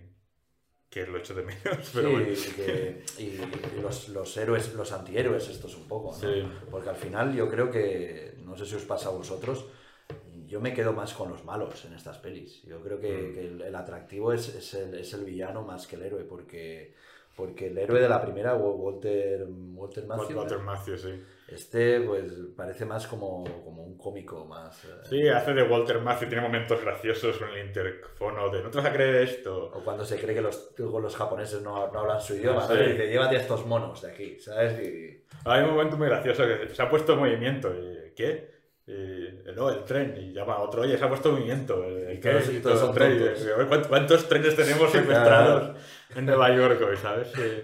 No, es verdad, pero Walter Matthew hace del típico bueno. Hace muy bien, ¿sabes? Pero para, Robert para conectar, conectar rápido con el público, eh, que el bueno conecte rápido. Eh, ¿Creéis o habéis investigado un poco si, si se han dado casos así en los que por, a, a raíz de un atentado eh, se hayan aprovechado de la bolsa, ¿no? Como, como, como es el caso de la segunda. ¿Tú has visto alguna cosa, no? Sí, eh, ayer mismo estuve investigando un poco acerca de esto y, a ver, saltándonos teo- teorías conspiranoicas de que hay, te puedes encontrar 10.000 documentales en YouTube acerca de cada atentado, de que si es un ataque de falsa bandera o todas las historias estas. Y de muchos, sobre todo con el 11S, eh, hay mucha especulación acerca de si detrás se financiaron los ataques con dinero que se iba a invertir en bolsa. Hay mucha teoría acerca de esto, pero no hay nada probado. Entonces, aparte de... Está el documental de Fahrenheit. este. Sí, ahí hay Sí. mucho, pero eh, de Michael Moore, pero Michael Moore es fanático de las conspiraciones, entonces ahí no...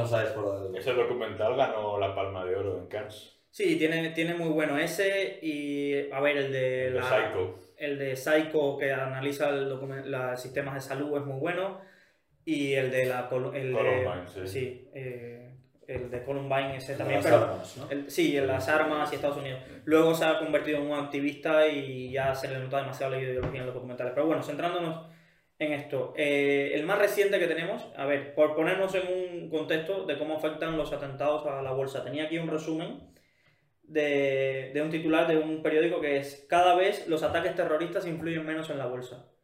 Y me es llamativo y, y tenía esa impresión, pero es, es cierto, si hacen un, un análisis del impacto que ha tenido el 11 de septiembre en Estados Unidos, el 11M en Madrid, el 7J en los ataques al autobús y metro de Londres, en París, el ataque a París de la sala Bataclan y demás. Y cada vez el impacto en las bolsas es, es, es menor, porque creo que cada vez los ataques terroristas nos llevan a menos guerras. Es decir, el último ataque terrorista que nos llevó a una guerra eh, abiertamente fue el 11S porque tocó eh, cual- cualquier persona que habla de Estados Unidos y del mundo creo que está marcada, recuerda qué estaba haciendo ese día el 11S y qué pasó Sí. después y demás. Y quedó muy marcado. Entonces, por ponernos en idea, en el 11S se atacó el centro financiero de Estados Unidos y entonces la decisión más rápida fue cerrar los mercados. Entonces, esto evitó, hay, en muchos documentales que ves del 11S, esto te evitó una de las mayores sangrías financieras en la historia del... Porque el colapso de todo el centro financiero colapsado, no se podían transmitir órdenes, eh, el país, la ciudad en caos y demás, que era el centro financiero mundial. Entonces, la decisión más sabia fue de la SEC, que es el regulador americano y demás, cerrar, eh, cerrar las bolsas. Y no abrieron hasta cuatro sesiones bursátiles después, no cuatro días después. Fue el 11S y no volvieron a abrir las bolsas hasta el 17S, con la mayor cerrada de las bolsas desde la Segunda Guerra Mundial. Desde la Segunda Guerra Mundial nunca las bolsas americanas habían estado cerradas cuatro días, cuatro sesiones bursátiles seguidas. ¿Qué pasó cuando abrieron? Más de un 7% de caída. Es decir, parece, fue una gran caída para no estar en medio de, estábamos en una tendencia bajista de, los- de los mercados, pero no fue la gran caída que nos hubiéramos esperado si llegan a seguir las bolsas abiertas durante mucho tiempo, eh, durante los atentados. Eh, rápidamente se recuperó, es decir, a finales del año la entrada en Estados Unidos de guerra, la importancia de cuando Estados Unidos se pone en guerra, todo el movimiento armamentístico que se pone detrás, que eso influye mucho en la, en la economía, en la recuperación de la economía, la salida de la burbuja.com, porque Estados Unidos deja de estar centrado en empresas tecnológicas y su foco ahora empieza a estar en la guerra. Vamos a la guerra y, El petróleo. y el petróleo. es decir, la ganancia del petróleo. Además, recordad que fue una guerra muy rápida. Es Sí, decir, sí. Estados Unidos es el 11S, en octubre invade Afganistán y en pocos meses tenía tomado Afganistán. Vamos a 2003, la ofensiva en Irak, creo que Bush le declara la guerra el 19 de marzo y el 1 de abril ya había tomado lo que era eh, la capital, Bagdad, que, que sí, que después Estados Unidos donde siempre se entierra son en las guerras de guerrillas que vienen luego y estamos en 2019 y ni controla Irak ni controla Afganistán porque son territorios llenos de montañas que es una guerrilla te hace mucho daño. Pero bueno, entonces el impacto aquí fue, fue bastante fuerte en ese momento, pero en todo a nivel mundial, la bolsa española creo que tengo aquí apuntado que cayó casi un 4% ese día. Me parece poco, pero... Sí, Sí, pa- sí, parece poco, pero, afecta, pero claro, sí, está- sí. están, el 11S está grabado como las mayores caídas de las bolsas mundiales. Cada vez que buscas una lista, mayores caídas en un día de la bolsa de París, de la bolsa española o la bolsa, siempre sale el 11S como uno de los grandes días. Sí, sí. Ahora, Sí. vamos al más reciente. Entonces, de aquí no se sabe que alguien se haya aprovechado. Vamos a buscar uno que sí, el último atentado, que sí se sabe directamente que se han aprovechado. Además, eh, en la película sí lo dejan reflejado y es algo muy interesante de que cuando ocurre un atentado, una de las líneas de investigación más rápidas que realiza eh, la policía es atar cabos de quién se puede ver beneficiado y revisar las operaciones de bolsa los días anteriores. Claro. Ver cómo están ligados. Y el último atentado que estuvo relacionado directamente con esto fue el atentado muy conocido en España al Borussia Dortmund de fútbol, que fue herido, el mayor herido fue Marc Bartra. Eh, el atentado, dice, bueno, atentar a un club de fútbol. El Borussia Dortmund es el único club de fútbol que cotiza en bolsa en Alemania. ¿Vale? Es el único club de bolsa que cotiza en Alemania y iba a una semifinal o cuartos de final de Champions, eh, un partido, y de camino al partido un ruso de 28 años había puesto una bomba en unos arbustos que explotaron justo al pasar el autobús. El objetivo, eliminar a la mayor cantidad de futbolistas, esto eh, llevaría a que el Borussia Dortmund no estuviera en, en la Champions, caída de ingresos, Sí, esto. sí. Entonces, ¿cómo pretendía este ruso aprovecharse de eso? Había días antes, había gastado 45.000 euros en comprar accio- opciones put, ¿vale? La compra de opción put es un instrumento financiero que te permite, si tú apuestas por algo, si ese algo sube, tú solo perderías tus 45.000 euros lo que has invertido, pero si esa cotización de la acción baja, tus ganancias son ilimitadas. Básicamente lo de la película esta la gran apuesta que apuesta en contra de la economía. Sí, eh, ahí lo apuestan con otros instrumentos financieros que ahí le tendremos que dedicar todo un podcast Sí. a esa película para explicar todos los conceptos, porque esos son eh, conceptos muy, muy avanzados, pero piensa que esto es un inversor particular que no tiene acceso a CDS, a CDO, Sí. que es lo que se habla en, en la gran apuesta, pero el funcionamiento es básicamente el mismo. Él está apostando porque las acciones del Borussia Dortmund caigan Vale. y se está cubriendo las espaldas de que si las acciones del Borussia Dortmund suben, él solo perdería lo que apostó, que fueron 45.000 euros. Eh, con la acción esta se estima que pudiera haber ganado casi 17 millones. Tengo una duda, ¿de, De- dónde sale el dinero ahí? Por ejemplo, yo apuesto a que algo caiga. Lo está perdiendo otra gente. Todo lo que esa Ah, opción vale. que él, co- él, él compra una opción put, pues hay alguien que le ha vendido, que él está en la posición contraria. Lo que él gane, el otro lo va a perder. Vale, Eh. El otro o los otros. No estás pensando en una persona, puede ser Sí, una- sí, el- los accionistas de esa empresa. Entonces, eh, o el que está comprando, no los accionistas de la empresa, el que está comprando en ese mercado financiero. Vale. ¿Vale? Él va a un mercado financiero de opciones, que es un derivado, y él compra una opción y hay alguien que para que él comprara se lo tuvo que vender. ¿Vale? Entonces, eh, ¿qué pasa? Que el que está vendiendo nunca se está pensando que hay. El que tiene la posición contraria de él nunca se está pensando que va a haber un atentado, Claro, ni claro. que. Entonces, son unas situaciones muy limítrofes. ¿Cómo lo pillaron? El tío, para, para despistar, dejó cerca de los arbustos varias cartas reivindicando el Estado Islámico, que esto ahora, Sí. como todo, el Estado Islámico salió reivindicando, porque estos se apuntan a todo. Sí. De, eh, se explota un contenedor aquí y eh, fuimos nosotros, y después... Tardan Claro. dos días para ver si lo hace Entonces- alguien más. ¿eh? Claro, entonces eh, hubo esto hasta que empezaron a revisar las operaciones financieras y dieron con este chico que, que había puesto una orden eh, un, día antes sin haber operado de pronto 45.000 est- eh, eh, euros en esto y, y saltó a la vista y creo que lo tengo por aquí que lo acaban de condenar a 17 años de prisión. Y eso un poco eh, da un poco de miedo porque pensad esto aplicado a cualquier tipo de empresa. A este le salió mal, pero es decir, en nuestro día a día cosas que vemos, un derrame petrolífero, cosas así, que todos estos pueden ser básicamente intencionados buscando beneficios en, en bolsa. Y lo- los mercados cada vez intentan a controlar este tipo de cosas, de saber exactamente quién hace este tipo de operaciones, si hay operaciones raras o demás, pero hay mucho en juego y cada vez eh, se opera más. Por ejemplo, el Estado Islámico decían que una de sus principales fuentes de negociación era invirtiendo en petróleo. Eh, invertía en petróleo, tenía, dominaba las reservas de petróleo y que creaba una cierta escasez, invertía, además pasaba petróleo, sacaba petróleo y lo vendía en el mercado negro. Es ahí un poco de la financiación de todo esto y ya no hablemos de financiación supuestamente que se le acusa al Bitcoin de ser ahora la nueva moneda con que se paguen los actos terroristas. y Sí, demás. sí, eso, eso también lo he escuchado. De, de hecho, tenía yo algo puesto en mis notas de cuanto más pánico, más beneficio puedes sacar. Y lo, lo ponía relacionado con, con los políticos, que son los políticos los que se dan cuenta de que su estrategia es causar pánico para, para llevarse un beneficio. Digo, hay gente que sabe de esto mucho más que yo y no sé si deberían saber tanto, ¿sabes?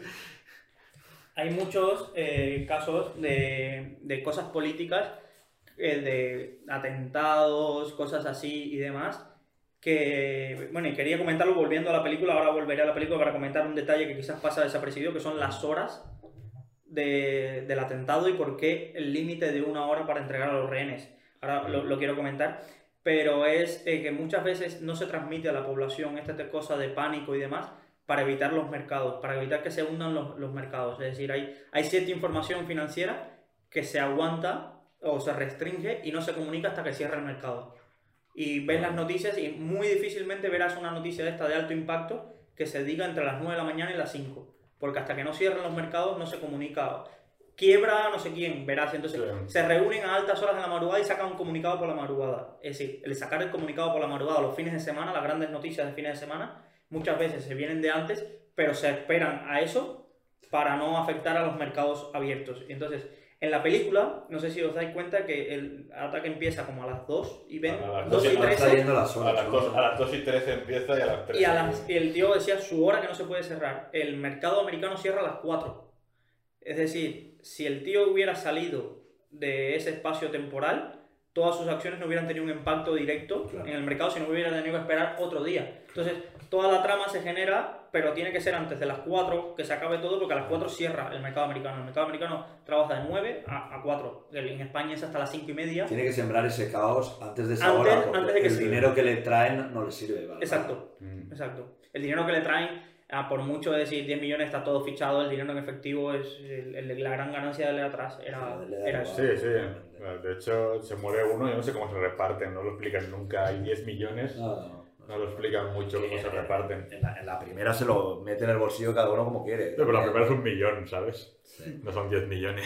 Sí que, sí que hay una cosa que, que, no, que no entendí yo mucho, que no sé si os acordáis, eh, esto es más para vosotros, que hay un momento en el que se dice que los 10 millones, esa cifra en concreto, es, tiene una importancia también porque es como el límite de dinero para, De la- para algo. De la Reserva Federal. El, aquí el- lo que dan a entender es como que el alcalde tenía un límite de gasto que podía pedir sacar dinero en efectivo a la Reserva Federal. Esto, para los que nos estén escuchando, cuando hablamos de que Estados Unidos tiene mil millones o que no los tienen en efectivo esperando ahí en un banco guardado en Gringotts, esperando ahí lleno de lingotes de oro demás, eh, todo este dinero ficticio que están en cuentas bancarias y demás, entonces de efectivo se maneja muy poco dinero. Y tiene lógica, el dinero físico tiene un coste, tiene un coste de almacenamiento, tiene un coste de que se deprecia, tiene un coste de seguridad y el espacio físico, es decir, mejor tener mil, mil, mil millones en cuentas bancarias que son apuntes contables que tenerlo físico. Yo trabajo en una oficina bancaria y en una oficina bancaria, si nos está escuchando algún afamado atracador, no hay dinero.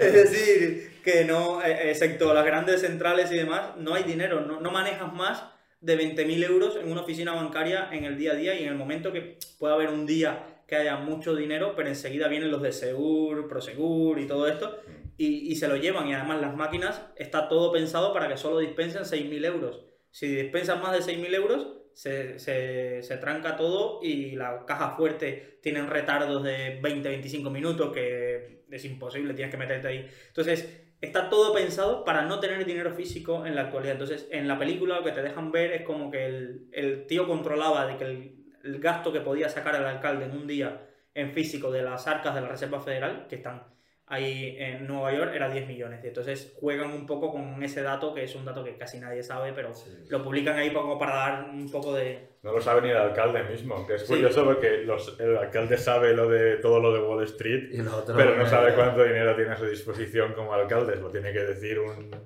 uno de sus ayudantes. Además pide 10 millones un centavo, ¿no? O algo así, que dice Sí. el centavo le dice dentro más de tus honorarios de broker. Sí. que Le, le comenta. El, cálculo que hace por lo que cuesta cada persona, dice, multiplica esto por las X. Eh, en realidad es un poco mal hecho porque él no sabe cuántas personas va a haber en el metro ese día para sacar ese cálculo. Sí, ahí está un Sí, poco sí, forzado. sí, está un poco forzado. eso no lo dice el número porque lo calcula rápido, Lo ¿no? calcula rápido. hace- hace su- eh, tengo 10 millones, los divido entre 17 y lo Es como dar, dar a entender que, que era un tío de finanzas, es decir, todo el rato te dejan ver, te dan pistillas para que sepas que el tío era un crack de las finanzas, alguien de Sí. Wall Street aquí, y después dices, uy, ¿por qué está atracando? Porque ha caído en desgracia y te hacen el enlace final. Pero es como migajas que te van dejando para que tú digas, ah, por eso multiplicaba rápido, por eso todo hablaba de commodities, oro, escasez. Llama a, una, llama una empresa lo que está haciendo. No sé, en español no lo sé, la aquí en inglés, pero dice, esta, esta enterprise, esta empresa que estoy manejando, y sí, te va dejando migajas todo el rato. el precio de una persona es tal en el mercado, tienes una hora, si no mato a uno y el, el precio sube porque la demanda baja. La verdad es que esa parte y, es- y esa está muy bien metida en el guion, ¿sabes? Y luego es un guion muy de su época, eso es lo que me- más me gusta a mí. Sí, supongo que, que pasando ya 10 años, ahora mismo cambiaría completamente, ¿no? Hacer esta, otro remake de, de esta película. Hay uno, hay uno en medio del 98 que es una TV movie que ya no he visto. Era una serie, creo. ¿Una serie? No. Que sale el, el de la chaqueta metálica, ¿cómo se llama este? El Alex McDowell. El que hace del recluta patoso. Ah, Vincent D'Onofrio. Vincent D'Onofrio. Lo que Yo lo conocí.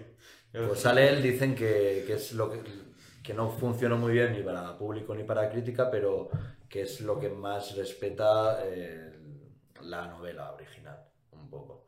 Siempre adaptándola a, a- a la época. ¿Es anterior a la película o posterior? La, La serie. ¿La TV movie? O la TV movie, lo que es. Sí, es del 98. 98. Eh, de hecho, según leí, la primera, lo que decías tú, en la primera piden un millón, en la TV movie piden 5 y en esta piden 10. Como va viendo la inflación creciendo, ¿sabes? ¿Qué pedirían ahora? Ahora pedirían Bitcoin. Es decir, yo creo que el- el- la gran, si hacemos en 2019, el pago se haría en Bitcoin.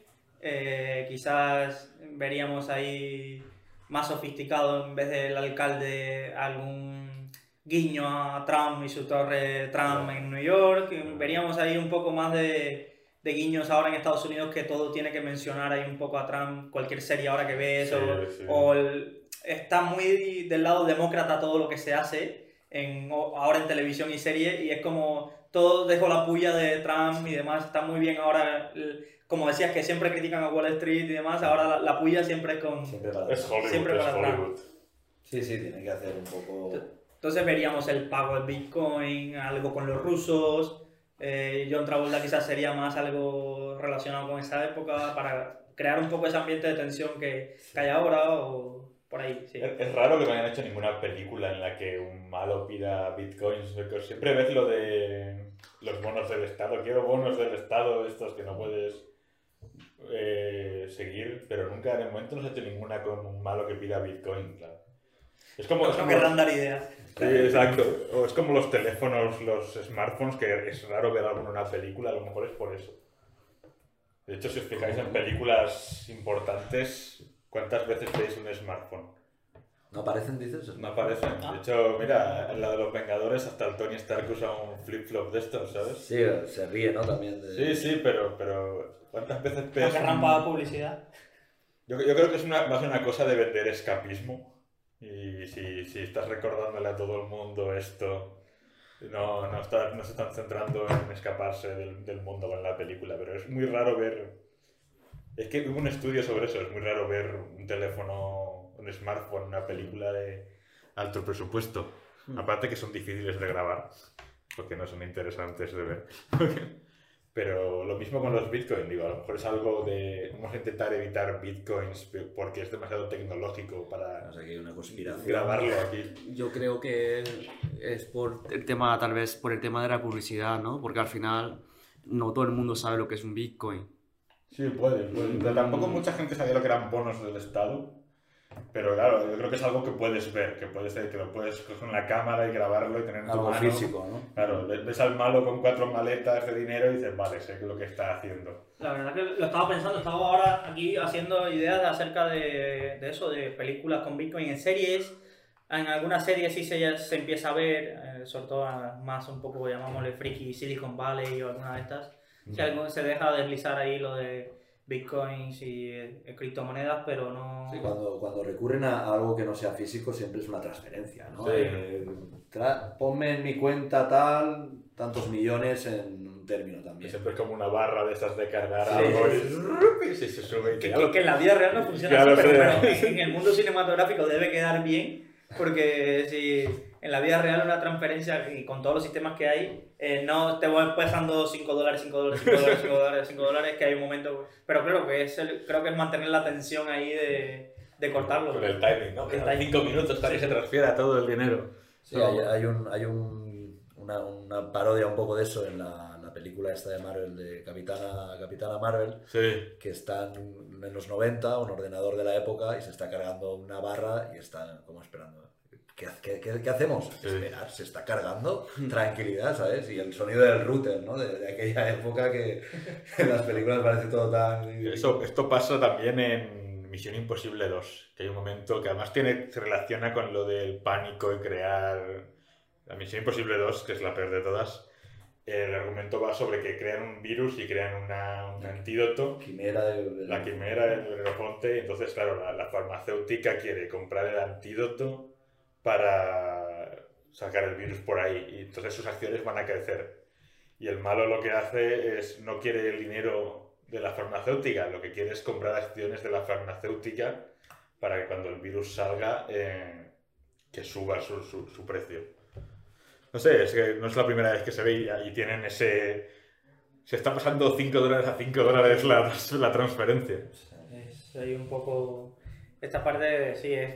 Pero yo creo que para facilitarle un poco que el, que el espectador entienda un poco cómo está fun- funcionando. Un concepto sencillo de algo que se está cargando, que explicarle que una transferencia tarda dos días, de que si dos millones tienes que pedirle permiso aquí en España, ese tipo de transferencias hay que pedirle permiso al Banco de España, blanqueo de capitales, es decir, nadie eso te lo explica. Es Sí, decir, de hecho, cuando, cuando habla Travolta con Denzel Washington la primera vez y le dice, bueno, y dime una estimación de tiempo, ¿no? Y le dice, estaba pensando en el jueves. Y dice, ¿jueves de qué? Una hora. ¿no? Sí, sí, sí. Imagínate la peli hasta el jueves. Ahí todo. Pero el tren, que nos traigan pizzas, ¿no? Con el dinero. Bueno, no sé, ¿tenéis alguna cosa más que se os haya quedado en el tintero antes de finalizar? No, yo creo que no, simplemente eso. A mí me ha parecido mejor la primera que la segunda a nivel de tensión, pero es cierto que la segunda, el tema económico lo adapta muy bien. Me parecen las dos mucho muy películas de su época, ¿sabes? Que reflejan muy bien el contexto en el que pasan. Sí. De hecho, yo creo que intentas entender el mundo después de la crisis económica del 2008 y ves esta película y ves más o menos en el punto en el que estaba todo el mundo. Eso lo hacen bastante bien. Lo mismo con la primera y con Vietnam y con Watergate y todo. A ver, me- me ha gustado, me ha gustado. Y luego conocer todo el aspecto económico que me habéis explicado vosotros. Muy bien, sí, yo también, nada, remarcar que, que me parece que la primera es un, un clásico instantáneo, es de estas películas que, que a día de hoy, siendo del 74, la ves y para nada se hace lenta, tiene un ritmo trepidante para estar todo hecho en dos localizaciones prácticamente. Y, y creo que, que es una película que, que hay que revisionar y, y a lo mejor no, no, no le pasará lo mismo a la segunda. La segunda creo que es la típica película que pasa sin ton ni son, como película de acción y poco más. Me sabe mal decirlo, pero, pero bueno, to- Tony Scott, que en paz descanse, pues nos ha dejado mejores películas de acción que se quedarán un poco más para la posteridad que y no... La no última era de un tren también. Sí, la, Sí. la- la imparable. La de Imparable. Imparable. Sí. Sí, le, le molaba, ¿no? quería, molaba. quería hacer algo como Speed, ¿no? Pero Que era muy parecido esto, un tren sin frenos. Sí, que no puede final- parar. final no puede- Denzel Washington otra vez, Sí, que, sí, muy- que sale en todas sus pelis. Muy. Eh, yo también decir que es una película que se ha sentado sobre todo en el apartado financiero y en, y en lo que pasó en Wall Street. De hecho, eh, quería de alguna manera, yo pienso que de alguna manera quería reflejar eh, cómo funciona ese mundo, ¿no? Fíjate que el, ampara- el aparcamiento que, que tiene que haber hecho de 2 millones a 300 millones es una barbaridad. De hecho, mm, no es una operación normal, ni siquiera en, en- en el mundo financiero. De alguna manera lo que te quería demostrar, mira, esto, este tipo de operaciones es lo que estaba pasando eh, para que esta crisis pasara. O sea, esta crisis pasó porque pa- había cosas que no s- salía del, de- del sentido común. ¿no? Y que se podían hacer. Son cosas que se podían hacer y se salían del sentido común. De alguna manera creo que intentaba explicar eso a la, eh, a, la- a la población general. A nivel de película, eh, a mí no me gustó mucho. Pero te, te digo por qué no me gustó mucho. Claro, claro. No, porque, claro, es muy fácil Aquí- reírse. Aquí, aquí no hemos dicho que nos parezca. Nadie aquí. No nos paga Denzel Washington por protegerlo. Claro, claro. Aquí nos, tienes que mojarte. No hay cienciólogos aquí. No hay cambios de escenas. No hay, de- no hay primero, eh, cambio de escenas no hay. Solo, escenarios, solo de escenario, sí. Solo está el, el tren, eh, la comisaría y, y ya está. O sea, no, no, no hay más. O sea, es, son tres o cuatro cosas que ves y, y- y- y no, no, es como se hace aburrida, monótona. Y no hay tensión. O sea, es un tío, porque al final ya has visto tantas películas de este tipo que es un tío que va a pedir rescate y va a pedir negociador, va a negociar un poco. O sea, sabes lo que va a pasar ya, ¿no? Enseguida. Sí, y el impacto de... de- Sabes que se van a cargar al malo. Claro, claro, pero... Y el, el impacto de, de, lo- de- Oye, es que al final es una opresión bursátil. Pues sí, pero, pero tampoco es tan Sí, sorprendente. ¿Qué quieres Es, que te es- diga? es algo que, que hay por detrás y ya está. Y, y también lo que decías, eh, querían hacer una película más a tratar a la acción, pero acción que, que acción. ¿Sabes lo que digo? Que la, la primera es de tensión y la segunda es de acción, pero la acción aquí Sí, la sacan al final y la sacan, por ejemplo, los créditos iniciales, que es simplemente planos de Nueva York y los pintan como si fuera la peli de acción. Es una peli de acción que los puntos fuertes que tiene es cuando no hay acción. Cuando no hay acción, exacto. No, y luego se nota que está hecha con prisas, creo yo. O sea, esa es mi, mi, mi- impresión de que la han hecho rápido para sacarla lo más rápido posible justo después de la crisis, que es lo que la gente quería ver, ¿sabes? Y la han hecho rápido y corriendo. Menos mal que el comentario de Ion ha sido al final, lo dices al principio y ya nadie nos escucha. No quiero saber nada de esa mierda de peli. Sí, a mí yo, yo coincido, es una peli más de acción como que la ves, es- me la ponen de nuevo el domingo y no diré que no, porque me entretiene, como alguna de estas de Rápido y Furioso, o como ¿cómo se llama aquí? A todo gas. A todo gas. Es que Varillas. en, Cu- en Cuba tenemos ahí otra traducción. Pues cosas así que sí, te animan, pero no, no pasan a la memoria como, como, como gran cosa.